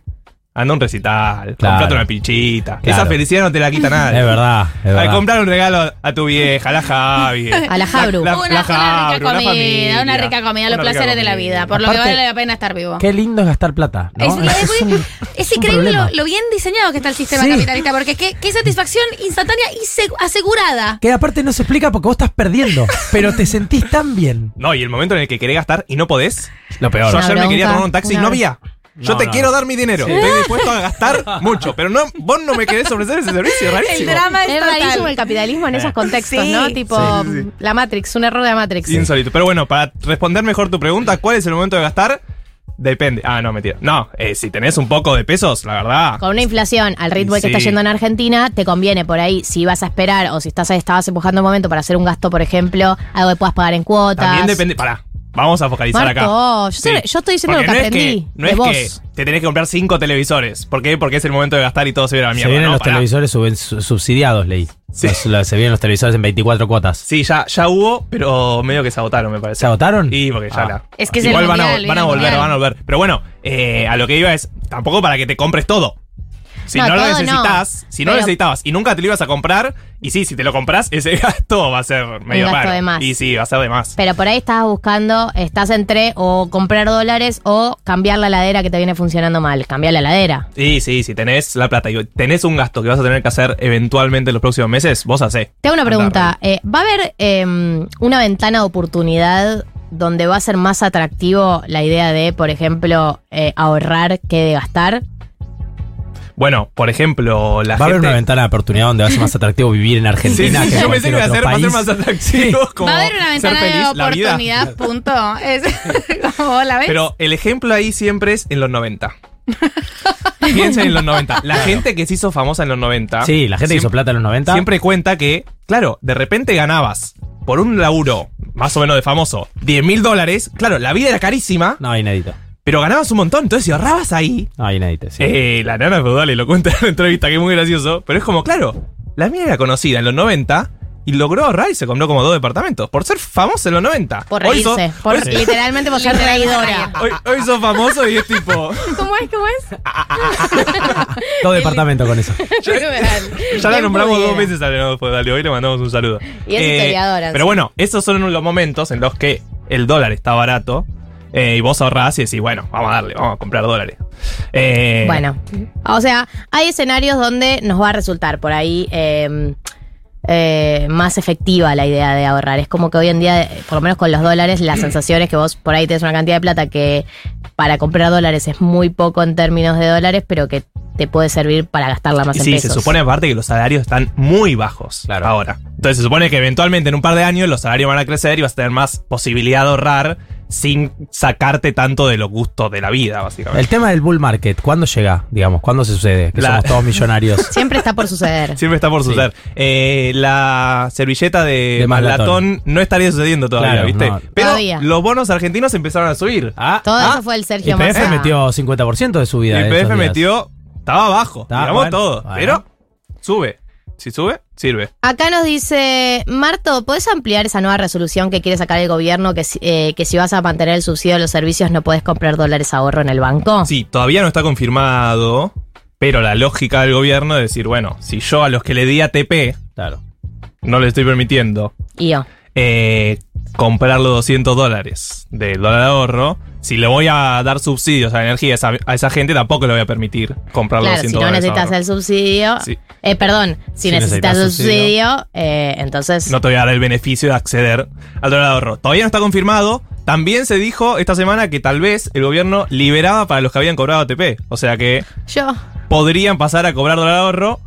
Pero bueno, si tenés el subsidio tampoco. Ah, es verdad, no. Sería todo no al mismo poder. tiempo. Pero no se sabe nada. Quieren todo, el pan y la torta, El el, pan y la subsidio, torta. el dólar ahorro, todo. Eh, todavía no está confirmado. Pero también ahí es el cálculo. ¿Cuánta ganancia sacás por lo- comprar los 200 dólares? El dólar ahorro versus el dólar bolsa. Y cuánta ganancia tenés por tener los subsidios, básicamente. Es una discusión más interna. Claro. Si, si todos los meses compras dólar ahorro, no. Pero bueno, uno supone que van a seguir profundizando estos límites para dólar ahorro. Ya limitaron que si compras dólar cripto, ¿se acuerdan que hablamos? O sea, si haces, co- si haces esas negociaciones con las cripto, tampoco podrías acceder al ahorro. Pero bueno, está todo por verse. Bien, estamos en el que hago, preguntas financieras para Martos Lipsuk, estamos acompañados por Eyal Moldavsky o Eyal Moldavsky si lo siguen en Instagram, filósofo con el que vamos a profundizar en breves todo lo que tiene que ver sobre volver al ruedo. Sí. Marto, tengo plazo fijo y quiero irme eh, al norte en diciembre. Entre paréntesis, soy de la Patagonia. no sé si esperar al previaje o aprovechar alguna oferta de avión y sacarlo ya. ¿Qué decís? Y pide de paso que hagamos educación sentimental de banda los chinos. Ya lo hicimos, podés buscarlo en Spotify. Yo en general pongo educación sentimental y después la banda. y en general aparece. Y de paso, Y dale, enter. dale seguir. dale Y seguir. like. El play. En un momento se pone play. Y hay mucha gente sube el volumen. Lo mandamos a googlear, básicamente. ¿Viste? Cuando preguntas algo y dicen en Google, en Google. En Google. En Google. Bueno, podés responder a la primera parte de la Sí, a pregunta. la primera parte Porque a mí también me interesa. Todavía tampoco está oficializado la, eh, la nueva etapa del previaje. Parecería que sería solo en eh, meses de temporada baja, lo que sería octubre-noviembre. O O, sea, sea, que si tu viaje vos querés ir en enero, tal vez, tal vez no te entre. No se sabe. Eh, pero te dan 50%. Es si no tenés ningún apuro, Te- te hago yo definiría pregunta. el pasaje, ¿no? Te pregunta, compraría pero si yo saco el pasaje ahora, ¿no puedo igual eh, inscribirme en el previaje cuando se publique? No, entiendo que la fecha que del previaje va a ser una vez de- que. Claro, una vez que ya se abre el previaje, Ahí tenés que sacar el pasaje. ahí tenés que sacar el pasaje. Eh, de vuelta, tal vez esta vez, este previaje hacen algo distinto y dicen, bueno, permitimos que ingresen al previaje gente que sacó pasajes hace dos meses, eh, pero anteriormente no fue así. Claro, porque siento que hay dos ofertas en este momento. Uno, la oferta es sacar el, el pasaje con mucha anticipación, lo cual te permite que sea más barato, Mm. versus la potencial oferta de que previaje te descuente el 50% y bueno, Es riesgo de oportunidad ahí. Sí, ahí sí tenés que ir sí o sí en diciembre, que vas pensando, por ejemplo, que va a ser Navidad o fin de año. Y bueno, si ya dijeron que va a ser en temporada baja nada más, y tal vez te conviene sacarlo porque de última sacás solo el pasaje. No sé, y el Claro, y después ves. el resto No sé. ves si logras eh, enmarcarlo en previaje. Eh, acá nos preguntan sobre los fondos comunes de inversión. Dice que piden que expliques cómo son y si son una buena inversión en este momento. ¿Cómo son? Lo has explicado ya. Lo Sí. pueden buscar en las otras columnas del glosario financiero de Marto que están en Spotify en el canal de 1990 y además hay una playlist En la playlist. de glosario financiero. Sí. Y eh, si son una buena inversión en este momento, creo que sí, puedes eh, Ahí ella. responderlo. Economista. Ah, pensé Por- que decías, cre- creo que sí No. son una buena inversión. Igual No, está bien. Pod- me animo, pero Sí, que, es que, que- te diga lo que opinó. Dale, por favor. Hay que diversificar Bien, las inversiones. Está bien igual. O sea, no sería la primera inversión que yo, que yo haría. Arrancaría por otras y si tengo plata que me sobra, intentaría con un fondo común de inversión. Ok, me gusta. Parece como que sabes, incluso. Aprendí mucho. Sí, sí. Eh, lo que pasa con los fondos comunes de inversión, que son básicamente vos le das plata a Mercado Pago, le das plata a un banco y el banco te la labura. Claro, te dice, podés- mira, yo te la pongo acá, acá y acá porque acá creo acá, que va a tu- funcionar. Tuki, tuki, tuki, tuki. Y te dice, bueno, vos me podés pedir esta plata de vuelta, pero te la voy a dar en un día, en dos días o en tres días. En Mercado Pago, por ejemplo, es instantáneo. Claro, Sí. la podés sacar cuando La quieras. puedes sacar cuando quieras. Entonces, lo que tiene bueno Mercado Pago es que si vos la pones, si vos tenés, sabes que durante el mes gastás 30 lucas, no sé. Entonces, cuando cobras, pones 30 lucas en Mercado Pago, y bueno, va laburando esa guita y no la tenés en tu caja de ahorro sin laburar. Y puedes ir gastando de ahí. Que eso es lo que generalmente hago yo. A principio de mes paso un poco de plata a un fondo común de inversión y de última voy sacando para los gastos mensuales Ah, muy bueno. de ahí. El tema, como ya hablamos, con lo de Mercado Pago o con otras aplicaciones que tienen estos fondos comunes de inversiones con el celular, es que tenés que tener mucho cuidado. Tenés que ponerte El doble- seguridad. doble autenticación. Claro, doble autenticación en el celular, seguridad en el celular, porque si te lo llegan a robar y no tenés nada de eso, y bueno, esa guita tal vez desaparece. Y además han habido varios casos de denuncias de eh, desaparición de plata en Mercado Pago. La verdad es que A Tina le pasó. Le robaron el celular y le gastaron 15 mil pesos de Mercado Pago. Bueno. Buenísimo. ¿Ves? Dato. Ayer. ese, es- ese es el Por pero. eso lo tengo tan fresco. Ok, le mandamos un saludo. Sí. Eh, ¿Qué hago? Es la sección. Ustedes mandan sus preguntas financieras y Marto, en la medida de lo posible, eh, ayuda a responderlas. Acá nos dicen: Tengo una pregunta económica. Sí. Tengo algo de plata ahorrada puesta en esas inversiones de mercado pago, o sea, un fondo común de inversión. Sí. Me genera aproximadamente 60 pesos diarios. ¿Conviene seguir ahí o comprar dólares? Gracias. Gracias. El, me genera prox 60 pesos diarios, es tipo una pobreza total. pero ¿Cuánto bueno, tenés puesto, no? Porque. Pero parece nada, pero bueno, en el mes va sumando, ¿no? No, obvio. Sí. 60 por Pará, día. 60 pesos diarios por día no está mal. No está mal. ¿Tres son qué son? ¿Qué son? ¿1800 o 1800, 1800? sí, sí, sí. 1800. 1800 Eh. pesos por mes. Bueno, es una cena y te paga 1800. Mercado Pago. Pará. ¿Para qué? ¿Nos respondes a la Sí. persona y a mí que también me generó la duda? Ok, no, pero depende. Si tenés toda tu plata ahí, yo pondría ahí solo lo que vas a gastar ese mes y después sí lo otro puedes ir diversi- diversificando porque imagínense que Mercado Pago te dice vos podés sacarme la plata en cualquier momento y te lo doy muy fácilmente, pero eso significa que te doy menos porcentaje. Claro. Hay otros fondos comunes de inversiones que te dan más porcentaje de ganancia. Si se fijan, Mercado Pago no iguala la inflación. O sea, el fondo común de inversión de Mercado Pago, la última vez que me fijé está 40, 50, no sé, la inflación está altísima. Entonces, te sirve para que la guita por lo menos labure un poco, pero no pondría toda mi guita ahí porque no es tan buena inversión.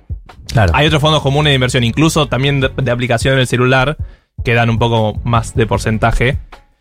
Ahí, más fácil googlear y ver cuál es el porcentaje que te da cada uno. Vamos con la última pregunta, Marto. Dale. Esta es muy compleja. Ahí. No sé si la vas a poder responder, pero yo Bueno. te tengo fe siempre. Sí, siempre. Marto, no estoy llegando hace tres meses a pagar la tarjeta. No es que pago mínimo, eh, no es que pago mínimo, pero no cubro el total. Estoy pensando en refinanciación con, plan B de Visa, pero no entiendo cómo calcular la cuota porque te ponen la cuota sin los impuestos. Tampoco sé si es algo fijo o si va a ser variable la cuota, que me conviene, o sigo pagando menos del total hasta el próximo aguinaldo. Bueno, ahí, en tema tarjetas, nunca conviene pagar el mínimo. Porque si pagas solo el mínimo, te cobran un montón de intereses. O sea, tenés que entrar bien a cada tarjeta que cambie un poco, pero tenés que fijarte en los distintos montos. Entonces, si vos pagas la mitad por ahí, ya te cobran menos interés de lo que debes. Por más de que no pagues el total, trata de pagar lo más que puedas. Ok. Y un poco siempre más, un poco más del mínimo, porque si pagas solo el mínimo, el interés que te juega es mucho más alto. Claro. Igual lo que dice ella es que no paga el mínimo, o sea que arrancamos Bien. bien, pero no cubre el total. Claro. Y ahí después el plan de financiación, impuestos, lo demás, hay que hacer números. La verdad, ¿Cada así. tarjeta tiene sus propios números o, hay, o es esta? Sí, hay algo más estandarizado, pero hablando así al aire, es imposible que yo sepa cuántos son los impuestos de las cuotas y aparte cambia según cuánto debes. Claro. Eh, no, tampoco sé si es algo fijo o va a ser algo variable la cota, dice. Bueno, ahí depende. Si. Debería aclararte si va a ser fijo o variable. Pero. Bueno, te No tenemos la información para, para responder. Claro, no tengo tanta información como para responderte en ese instante, pero puedes escribirme a mi Instagram. Ay, qué buen- Ay. Sos divino, Marto. Soy Sos divino. hermoso. Ay, sos ay, hermoso. bueno. Da igual, no, puedes escribirme a Instagram y te paso el presupuesto. No, mentira. No, pero eh, si te puedo ayudar, te ayudo. Marto, muchas gracias por este que hago y gracias a los amigos de Invertir Plus que además de, tener eh, la página para comprar los 200 dólares eh, mensuales a principio de mes, el, dólar ahorro como lo llaman, tiene otro tipo de inversiones, también tiene sorteos mensuales para las personas que forman parte de Invertir Plus, tienen próximamente criptomonedas y todos los temas que Marto viene hablando los pueden encontrar eh, en el glosario financiero, la sección de 1990 que está en el canal de 1990 y que además tiene su playlist. Y si quieren conocer más so- sobre Inverti Plus, en eh, las stories de Instagram de Futurock está puesto el link y pueden ir a chequearlo.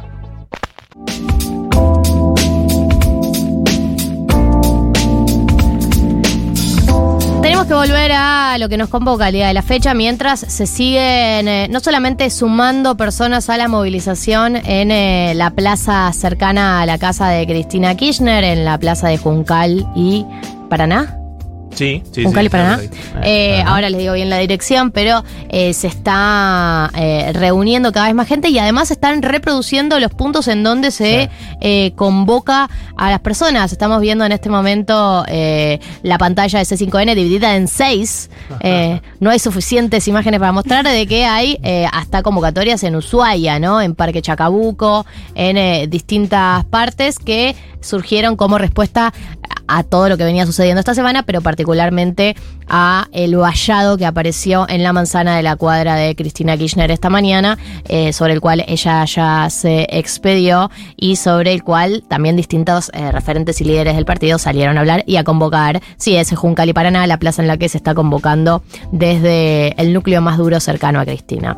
Pero bueno, hay un tema que nos está atravesando y que trasciende el día de hoy, que trasciende eh, las circunstancias más, más cercanas y más inmediatas, que es este lado B que estamos haciendo del programa que hicimos hace algunas semanas, que era sobre separaciones. El lado B es volver al ruedo, ¿no? Volver al ruedo, volver al mercado, volver a las canchas, volver a usar la metáfora que quieras, volver al mundo de las citas, volver a salir allá, al mundo exterior, porque hay algo de recluirse cuando uno está en pareja, ¿no? Obvio. Mantita. Mantita Pero y Bernard. totalmente. Y, y bueno, hay que salir. Entonces, eh, el primer meme que subió Juli Piasek, a todo esto quiero decir que Juli Piasek, el nivel de eh, fineza que está manejando en sus memes es total. Juli Piasek es la que hace los memes de 1990, sábado a sábado. Yeah, yeah, yeah, yeah, yeah. En la cuenta de Futurock Son FM.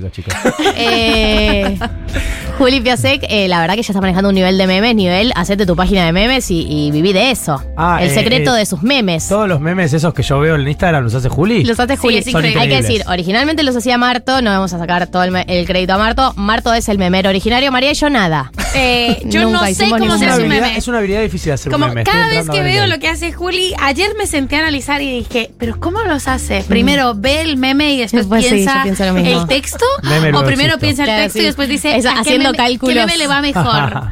Yo te digo algo, eh, hay gente que procesa el mundo en memes. Sí. Marto. Marto, sí, sí, sí. Es un problema igual. Porque estás en conversaciones Igual normales. yo también soy así. eso Es como el meme y lo, lo verbalizás y la, la otra persona es como. Quedás como no. un gil. Sí, No la verdad que sí. No lo hagan. No hablen de memes como en voz alta. Sí, sí, es como contar chistes de los Simpsons. No funciona. Bueno, hay mucha Sí gente que lo funciona. sigue haciendo. No, pero. eh, una cosa es un comentario simple.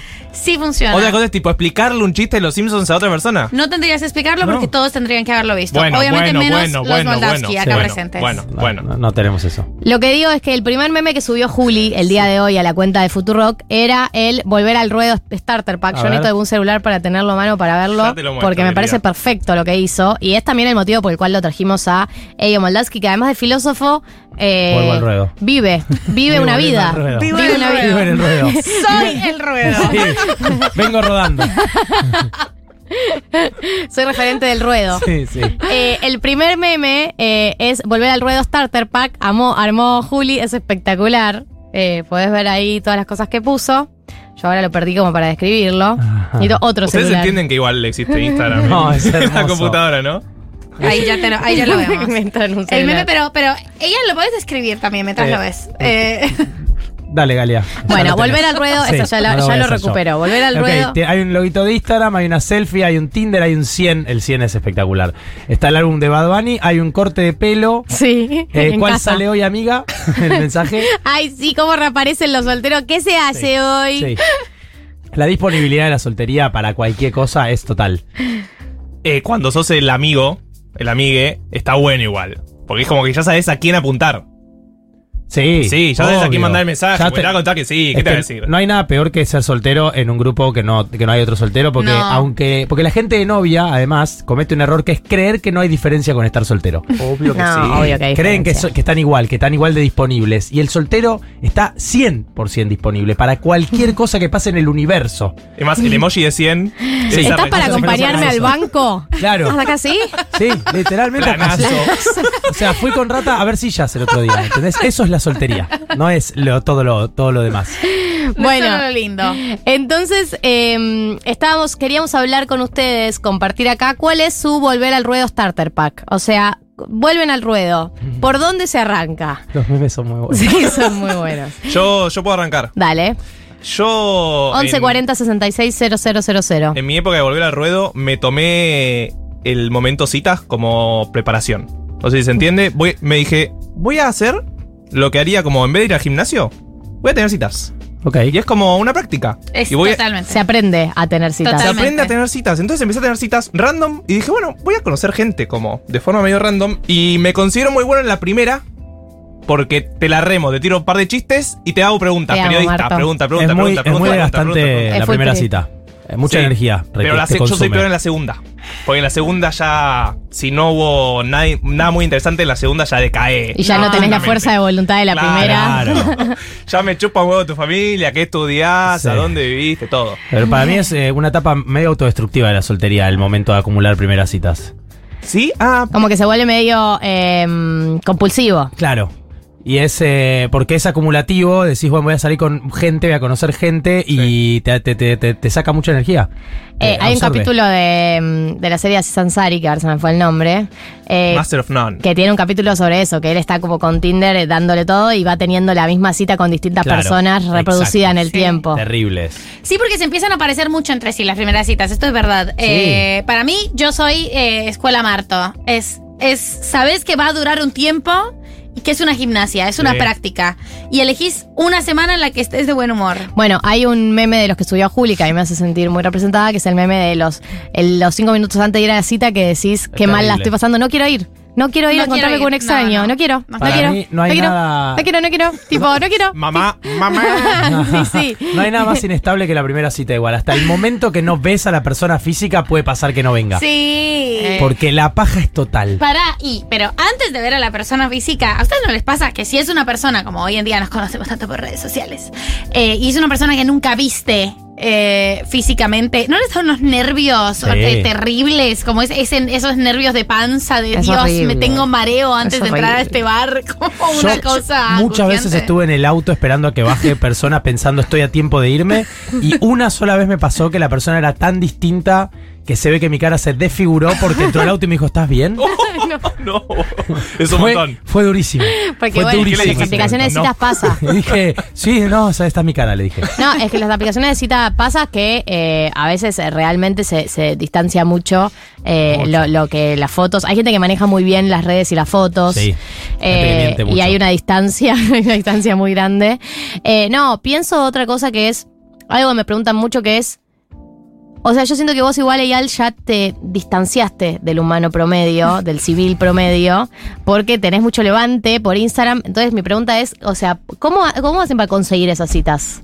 ¿Cómo filtrar los mensajes? No, no, no, vos no. Ah. Ustedes que son normales. Ah, No, yo te digo, quiero tuve una etapa de. No, porque yo ahora. yo en algún ser. momento fui no famoso. Yo fui obrero, yo fui un trabajador. Sí. Y uno en la soltería siempre se encuentra en, momentos de meseta en donde decís nunca más voy a conocer a nadie en mi vida. Sí. Ya conocía a todos los que podía conocer. Listo, Mm. se llenó el cupo, nunca me, no me gustó nadie, listo, ya está. A partir de ahora voy a morir solo. Esto Sí. es Tengo que mudarme a inevitable. Yo siempre que estoy Sí, soltera ello. Claro, es inminente la soledad, lo sabía desde un principio, me voy a adoptar cosas, y que compras plantas.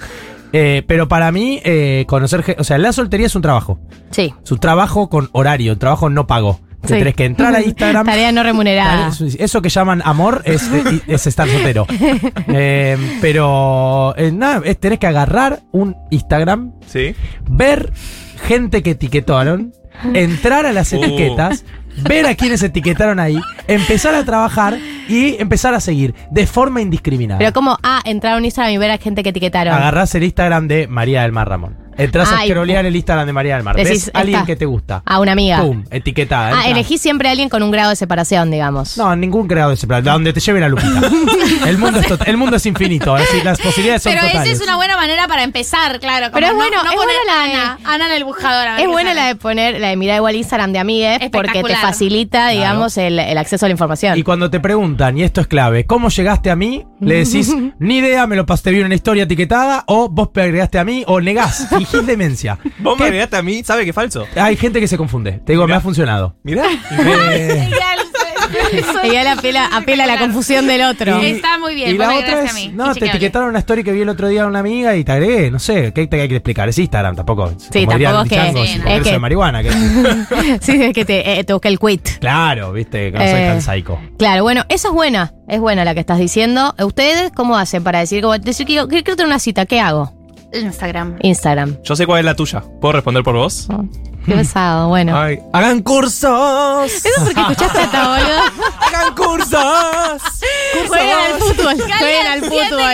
Estamos en una comedia partidos. romántica en mil, 1996. Yo y que vas a hacer el curso de pottery. Sí, sí. Y ahí vas a conocer a Hugh Grant. Yo, mira. Eh, Galia corta y te dice, siempre me gustó la literatura inglesa. Así, ¿pero qué? Toda la vida. Solo digo, Grant. solo digo, solo digo, y mi evidencia es contundente que de cada eh, cerámica no porque es No muy heterosexual, gente, no es muy de mujeres heterosexuales cerámica, perdón Sí, Marto. Entre No, mujeres. tal- al revés. ¿Vos También me haces cerámica, Hago vos? cerámica. Sí, hace cerámica. Vos sos el Pilates de hace unos años. Sí, no, yo estoy marcando tendencia. En cinco años. ¿sabés las tazas que voy a hacer Bueno, cuando todos hagan en mi, pedorradas? en mi caso, en mi caso, la evidencia es contundente. De cada curso que hice, me bajé a alguien. Sorry, not sorry, gente. Yo recomiendo lo que me funcionó en los últimos años: fútbol mixto, Igual chiquis. lo, lo- lo tuyo del fútbol mixto es, Sí, para mí es, es una cosa como, ah, Sí. fue- le dicen fútbol acá. Sí, ¿eh? Sí, en, los, equipos, en todos los equipos de fútbol se coge. En los equipos de fútbol de piba se coge. En los equipos de fútbol mixto se coge. En los, todos los equipos de fútbol se coge. eh, salvo en los de varones heterosexuales Sí. porque son muy reprimidos. Y hay mucho la masculinidad se juega ahí. Eh, Y hoy se coge. Y hoy se coge.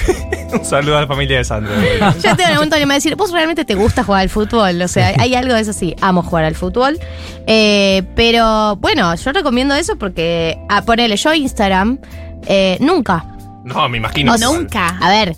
eh, nunca lo usé tipo grande. decir, bueno, agarro y de cero encaro a alguien por Instagram. Sí. Sí. me pasó de alguien que me estaba hablando subirme a la ola, pero no de decir, a ver esta persona, voy a ir a por esta persona vía Instagram. Nunca lo hice. Para mí es la única manera, es la única vía. Yo si no fuera por Instagram sería virgen.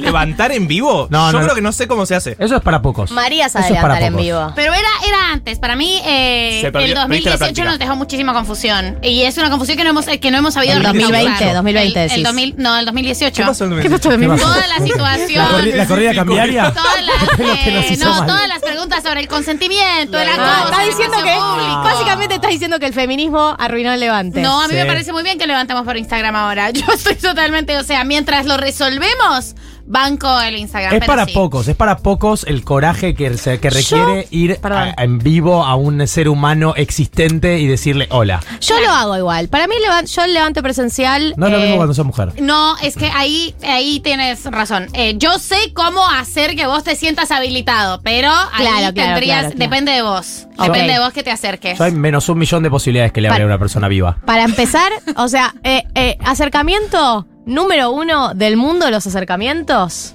Tenés fuego. Es Hola. el peor acercamiento que escuché en mi vida. Es literalmente No fumo. la cosa menos exitosa que creó ¿Qué la soltería. digo? Galia, no entiendo por qué estamos viendo una comedia romántica. O sea, Sí. ¿por qué seguimos Claro. en Hugh Grant? Conseguí 10 ¿Tenés personas. fuego? No. ¿Vos no fumás? Conseguí En primer dos lugar. personas. Pero que fumo hayan por esa logrado algo con causa. eso. Fumo por esa Me causa. falta decir, tirá los papeles en la calle y que venga a recoger. No, Que boludo. venga a recogértelos. Mikey, Sal- pasear al perro. Solo Can I comparable con help you? reciclás. Otra cosa, otra cosa. Yo me hice muchos amigos en el canil. Eso es porque estás co- de novia. Y no te importa nada. Yo, eh, dueños de perros charlan mucho, Sí, mucho dueños de entre perros Igual ellos. eso charla. es cierto. Yo no tengo perros, entonces no. Dueño del perro, el perro saca charla. El fuego, no hay, Igual, no hay si dos el perro personas te en saca charla, es Argentina peligro. que hayan cogido arrancando con el fuego. Eh, yo siento que. O sea, la persona te da el fuego y te queda fumando al lado, entonces sacás conv. No. No, Nadie se queda es- fumando al lado. Es Si, si obvio, lo hago es yo, que, me es, que tenés- es que es muy lógico que tenés aquí dos factores. Primero, no fumas y segundo, no levantas. Sí o sí, no. no fumás, te pones a toser, es un No, asco. para, yo levante presencial tengo muchos. Muchos en mi haber. Yo la que aprendí en TikTok, porque ya, Ay, ay, ya ay. estoy en ese momento, es. en va- TikTok. tipo, me acompañas a buscar el cargador. No, ¿qué? ¿Entendés? Súper específico, pero ¿Cómo es me como. acompañas a buscar el cargador? ¿En qué contexto Claro, eso? estás como una previa, algo Sí. así, es che. Voy a buscar el cargador como de mi celular, tengo que cargar el celular. ¿Me acompañás al cuarto a buscar el cargador? Ah, es bueno. como súper específico, pero parece que es como, che, vamos a coger, bueno, acompañame a buscar el cargador. Pero eso es algo que existe. Pero si vas o de- es- vas- Los yendo- jóvenes cogen así. Está sucediendo. Sí, sí, sí, Es sí, así, sí, sí, sí. y se conecta al cargador. Acá- Claro, sí. El cargador es parte de, de- Acá del hay sexo, una de del las sexo mías que dice, me pasa que no me surgen situaciones espontáneas. ¿Por qué dicen Garias muy Fabián para levantar? Y porque te conocen. Fabián. No soy Fabián. Eh, me pasa que no me surgen situaciones espontáneas para conocer a alguien. Por ahora es todo redes sociales en las que tengo que ponerme a buscar y poner mi cuerpo para organizar una cita. Obvio. Quiero cruzarme a alguien en el súper y que todo surja súper natural. No, y además hay otra cosa. No va a con eso. pasar, tenés que trabajar. No, no va a pasar y además hay otra cosa con eso para darle una gran ventaja eh, al tema Instagram y redes. A mí me gustaba mucho el espacio público para el levante, como los gays de los 90. Santa Fe y Pueyrredón. Mentira. Eh, es como una cosa muy deep eh, porteño esto. Y lo que tiene es... Está bien, eh, eh, te, te sonreís con una persona, no sé, en el bondi, en el subte, en un bar. Las probabilidades de que esa persona de hecho sea copada son mínimas. Claro. Eh, ya para mí, eso es lo rico de ese levante. Es un boost de autoestima. Sí. Uy, qué bien. Me gustó este chico, yo le gustó a este chico, nos sonreímos. Sí, y seguí adelante. déjalo y pensá en. No hay nada más ahí. No hay nada más ahí, porque en el momento en el que vos lo concretas, chicos, es la calle, la ciudad es muy grande, la gente es muy rara, como, Sí. o sea, no. Sí, la gente es muy rara. No, no, no, puedes no tener absolutamente nada en común. Entonces, si vos por Instagram ya vas a una cita con alguien, ya tenés, sabes que hay algo un poquito en común. Amigas Sí. en común. Conocido, un tema, Obvio. algo. No, Y- pero eh, la, la red, vos ya viste que esa persona tiene un poco de criterio. El otro día lo hablaba con Dafu, nuestra prima. Sí. La- lo difícil que es encontrar a alguien normal en el mundo. Sí. Lo difícil que es que uno piensa, somos todos parecidos, la cosa debería ser fácil. No. 90% de la gente está demente. ¿Qué carajo? Que vos la escuchás y decís, ¿cómo, te ¿cómo llegaste a esto en tu vida? digamos? ¿Qué te estuvo pasando estos Sí, años? la gente tiene muchos delirios místicos. Sí. Eso está pasando, es algo muy de esta Estamos era. en la edad también. Al toque arranca con el delirio místico la cita y vos decís, uff, no puedo. Solo yo quedé de la, de la, de la ilustración. ¿Qué te pasa, Kant? sí, sí, sí. Eh, acá hay muchos mensajes. Es un horror el mundo de las citas. Termino siendo mi amiga de todas las que me gustan. Bueno, eso pasa mucho. Eso está Es- bien. Eso pasa mucho, me pasa mucho con mis amigas eh, tortas que me dicen, no sé si eh, est- salí un par de veces, no entiendo si quiere ser mi amigo o si quiere salir conmigo. Como Mm. que no me queda claro para dónde va a terminar encarando este vínculo. Y porque ahí eh, se inaugura la otra parte que es eh, el segundo momento más difícil de la cita, porque el primero es ir, el segundo más difícil es tirar la boca. Que es algo eh, que... o- el concepto Terrible. tirar la boca. Tirar la el boca. beso acá, está, es un beso Sí. en la ceja. Que todo te de mi madre. Yo durante mucho tiempo no chapaba si nunca subíamos al auto, porque no tenía el movimiento armado en ninguna otra situación. Entonces, si no se daba que yo te lleve, no chapábamos. Además te tiraban la boca, pero vos la sacabas. Sí, sí, sí, sí. No, en la calle no lo sabía hacer, parado no lo sabía hacer y en es otros incómodo. contextos- Bueno, esto lo hemos hablado. Cuando estás en una cita, tenés la mala suerte de estar se- sentado uno a un lado de la mesa y el otro del otro, la incomodidad de tirar la boca es total. No, pero no se tira en bares. No se tira en bares. existe. Tira toda la, No la las que tirás. No existe, no existe. Si vos querés chapar en el establecimiento donde se encontraron, No. tiene que ser una barra. ¿No? Es que Claro. eso- la ciencia ya lo, eso ya está chequeado. Tiene que ser una barra, vos te sentás al lado de la persona. Para mí no se chapa en bares igual, se chapa Eh, a la salida. Después, no. después estás en, en la cita y mirás al lado tuyo y hay una pareja chapando y decís, "In- in- ingratos, váyanse. No, No, no, no, ay, no. Dios, ese momento. Pará, si estás sentadito al lado, perdón, pero Sí, si estás funciona. Al lado, uno de un costado y el otro del otro. Tenés que trabajar en contacto ahí. eh, venís trabajando en contacto, te das un besito. Si, si viene bien la cita, te das un besito. Yo la que hice una vez, que fue histórica. Una vez, o sea, Una vez en la vida, demasiado, fue sí. nunca más. Eh, venía muy bien el diálogo. Muy bien el diálogo, muy bien el diálogo. Y eh, le dije algo como. mm, Qué bien le vendría este diálogo un poco de sí, lengua. Un poco, sí, sí, ya que estamos tan sueltos de lengua. No, le, le planteé algo así como cuando nos veamos, te voy a chapar cuando te subas al auto, así ya resolvemos eso y podemos tener la cita en paz. Y dicho y hecho, se subió al auto, chapamos y después tuvimos la cita tranquilos. Ay, qué dicha. la- Unos visionarios, unos visionarios. Pero solo una vez. visionarios. Solo una La vez. jugaste pasó una eso. vez y Y, dijiste- hay- y el diálogo tiene que estar porque, bueno, le revoleas eso a un desconocido y sos un. Pará, hay una, levanta y se hay va. una que yo banco, quiero decir, que es la de te puedo dar un beso. Sí, a mí me parece La un poco banco. tierna y Es un banco. poco tierna. No, ¿No? vos no. Full no. Eh, A mí me parece tierna y la mayoría de las veces que me lo preguntaron, la verdad es que la respuesta iba a ser sí. Y ya de antes. No, A si mí te dice siempre que no. que, Sí, obvio. Yo me sentí, o sea, siempre que me lo preguntaron dije que sí, porque Claro, me ¿qué dio vas a cosas como. Tenés el no sé si tramontina puedo en la decir mano, Que si no. no, esta situación. Y bueno, un beso no se le niega a nadie. A ver, No, la vamos verdad a que ver no. si esto termina rápido, porque Sí. eso. Pero no, no puede, puede no haber onda. Tiene que haber un acercamiento. Tenés que poder. Claro. Ay, tampoco nos hagamos lo boludo. Vos sabés si, una, ge- si alguien gusta de si la Por cosa eso va bien, digo. se acerca. Contacto. El contacto es clave. Vos tenés que hacer primero rodilla con rodilla, después ver cómo andan las manos y a partir de eso te dirás la boca. Sí. No se pregunta nada. Eh, bueno, ahí, acá llega un mensaje de que es eh, muy retro tirar la boca, que hoy en día se pregunta. ¿Se pregunta? Pasa que, bueno, para esta persona está imaginando que te lanzan la, la boca de Pablo Charri a tu cara. Pablo Charri que come personas. Come no personas, come Come personas. personas. Es Pero es un acercamiento donde claramente uno percibe si hay un Claro. consentimiento del, un- del otro lado. Haces un acercamiento despacio, ¿no? A los Hitch. 90 Sí. yo, 10 el resto. Es como, no, no, no vas por todo. Sí, Le das sí. la posibilidad. Ese consejo de Hitch. Es lo mejor. Dos consejos bárbaros de Hitch. Ese y el de la llave. Si la persona tarda con la llave, anda por todo. Está sucediendo. Lo mejor que hizo Hitch. Lo tenés muy 90-10 presente es igual. 90 vos ¿Eh? que No me acordaba nada de es 10 la Hitch. otra Ah. persona. Igual para, la situación está perfecta, está todo bien, están todos contentos. No lo haces en el bar, salís, o sea, está bien, chapas. Ese momento de chapar igual son los instantes más incómodos que No. puede atravesar una persona, incluso si está bien, incluso si va a pasar, incluso si es totalmente deseado y todo funciona. Ese momento te miras, te, te reís. Ah, sí, sí. Sí, sí. no sé, viene, no viene. No se case con las manos. Hay Eso que las son los segundos las previos. Los segundos, Los segundos previos, son una tragedia. Es como son- que Sí. se siente la vibra chape, Sí, sí, sí. todavía no sucedió. Y es tipo. ¿Lo digo o no lo ah, digo? Lo digo o no lo digo. Y si eso. No, y si el beso es horrible. No. ¡Qué puta bronca! El mundo se divide entre gente que chapa bien y chapa mal. No hay escuelas. Hay gente No. que está tratando de inventar algo en el chape y les digo, no hay nada para inventar. Solo pregúntenle a alguien y copien eso. Eso, eso a mí me parece re loco de eh, lo que yo llamo, ¿no? Eh, los. eh, eh, lo- los como los, los ¿Qué? los anarquistas del chape, la gente que va con su idea, va con su idea del chape y no Sí, le importa lo estoy que de le pasa a la acuerdo. otra lengua. Tipo, yo tengo, mi plan es hacer esto. Estoy Fíjate que haces. acuerdo. Y es tipo, no, amor, es una danza. O sea, Me pasó hace no poco podés de una imponer persona- tu visión de chape. Ese. Me pasó hace poco una persona que te hace, co- hacía como esto, una especie de mm, gesto gatuno, que es te lamía un poquito la cara. La cara, Sí, La la cara. cara. La Pero cara. Pero cortito, como viste como se- cuando un- se bañan los gatos. Sí. Y yo estaba ahí como,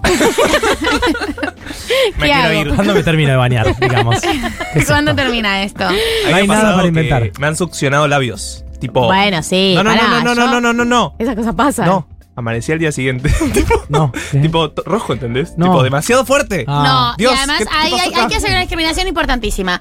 El chape de cita, sobre todo primer chape, y el chape de espacio público es un chape muy distinto al chape cogiendo. El chape cogiendo es. oh. Pero- Ese- eso no, otra eso es un quilombo. No deberías, o sea, hay gente que no está haciendo la diferencia entre las Sí, dos cosas sí. y está llevando el chape Sí, sí. íntimo al chape Sí. público y ahí hay De un hecho, problema. Muchas veces cuando estoy teniendo sexo, es- perdón, no ya a nivel de ventilación. Sí, no, no, no, no. Igual. Tipo, ni me chapes por ahí, o sea, como que la No, gente que quiere trasladar como el beso por el del- ojo, no claro. Fíjate que hay, o sea, fíjate que se puede y a qué llegás según la posición, sí, pero digo, como la gente que quiere tipo lograr sostener el garche y a la vez el chape No. es tipo, no, Pero- se pueden las dos al mismo tiempo, una de las dos vas a tener que hacerla mal. Y está bien eso, el chape hace lo mal. Claro, pero por ejemplo, esta, esta eh, situación que te pasó, para mí es una, es una situación de un chape mal trasladado. Como no sé si alguien No, te estábamos pasa. en su casa, te- estábamos en su casa. Era, Claro, era- pero por ahí ella le lam- lame la cara tipo gatito en- durante el sexo y no sería tan raro. situación totalmente Ah. hot, que te laman la cara, bueno, ponele, no Fue sé, rara. pero es, es mucho menos extraña que un primer chape. Fue rara la amiga de cara. En la línea de succión de labios, una vez una chica me mordió tan fuerte el labio que le dije, me lo vas a troquelar. en la mitad de, de todo. Le dije, fíjate, si me lo seguís mordiendo así, me lo vas a dejar troquelado ya. Me lo saco O después. sea, está todo bien, pero Qué dolor, se me doy boludo. cuenta. Pero fuertísimo era, ¿eh? Eh. Como, ¿cuánto me vas a apretar con los dientes, boluda? Eh, bueno, se ha aprendido Nos mucho. la campana. en este Eh, Sí, esto, bueno. no, esto, Si esto seguimos es- yo seguía cinco minutos más, termino hablando. No, la tía estaba en cuatro, no te cuento. el nivel de perros de la calle que se, que se construyó. Eh, eh, Ah, quería leer un es- mensaje. Es muy importante. Todas estas teorías de la soltería son muy importantes para, Mucha gente tomando nota. para la soledad. Eh, es, eh, es hermoso. Eh, y quiero aclarar, acá nos llega un mensaje para las tortas y lesbianas. Si no sabes si le gustás o le caes bien, es momento de encarar. En el peor de los casos, terminas amiga. Claro. Sí, yo estoy a favor. En- en- siempre frente al gris, jugátela y de última ya tenés claro el escenario, sea para, sea para donde sea. Pasó de moda especular. Pasó de también. moda Pasó de moda especular. Lo que pasó de moda también mujeres. es este programa, pasó de horario principalmente, nos tenemos que ir, son las 16.01, siguen las movilizaciones en las inmediaciones de la casa de Cristina Kirchner, así que por lo que veo está llena de gente, pueden eh, sumarse quienes eh, les interese también eh, aportar a esa convocatoria. Nosotros nos vamos, eh, sábado que viene a las 2 de la tarde estamos acá de nuevo, bienvenidos a los nuevos oyentes, quédense, gracias Eyal por venir. Gracias por invitarme. No, de Siempre quise venir acá. Bueno, bendecido. Gracias, Juli Piasek, por tu producción y tus memes. Gracias, eh, Dieguito Vallejos, por eh, bancarme, porque la verdad que tú fuiste mi único aliado en momentos de códigos internos sin mí. Eh, gracias, Mechi, gracias, Marto. Gracias a vos. Gracias, Gali. Hasta el sábado. Galia Moldavsky, Martín Slipsuk, María del Mar Ramón. 1990.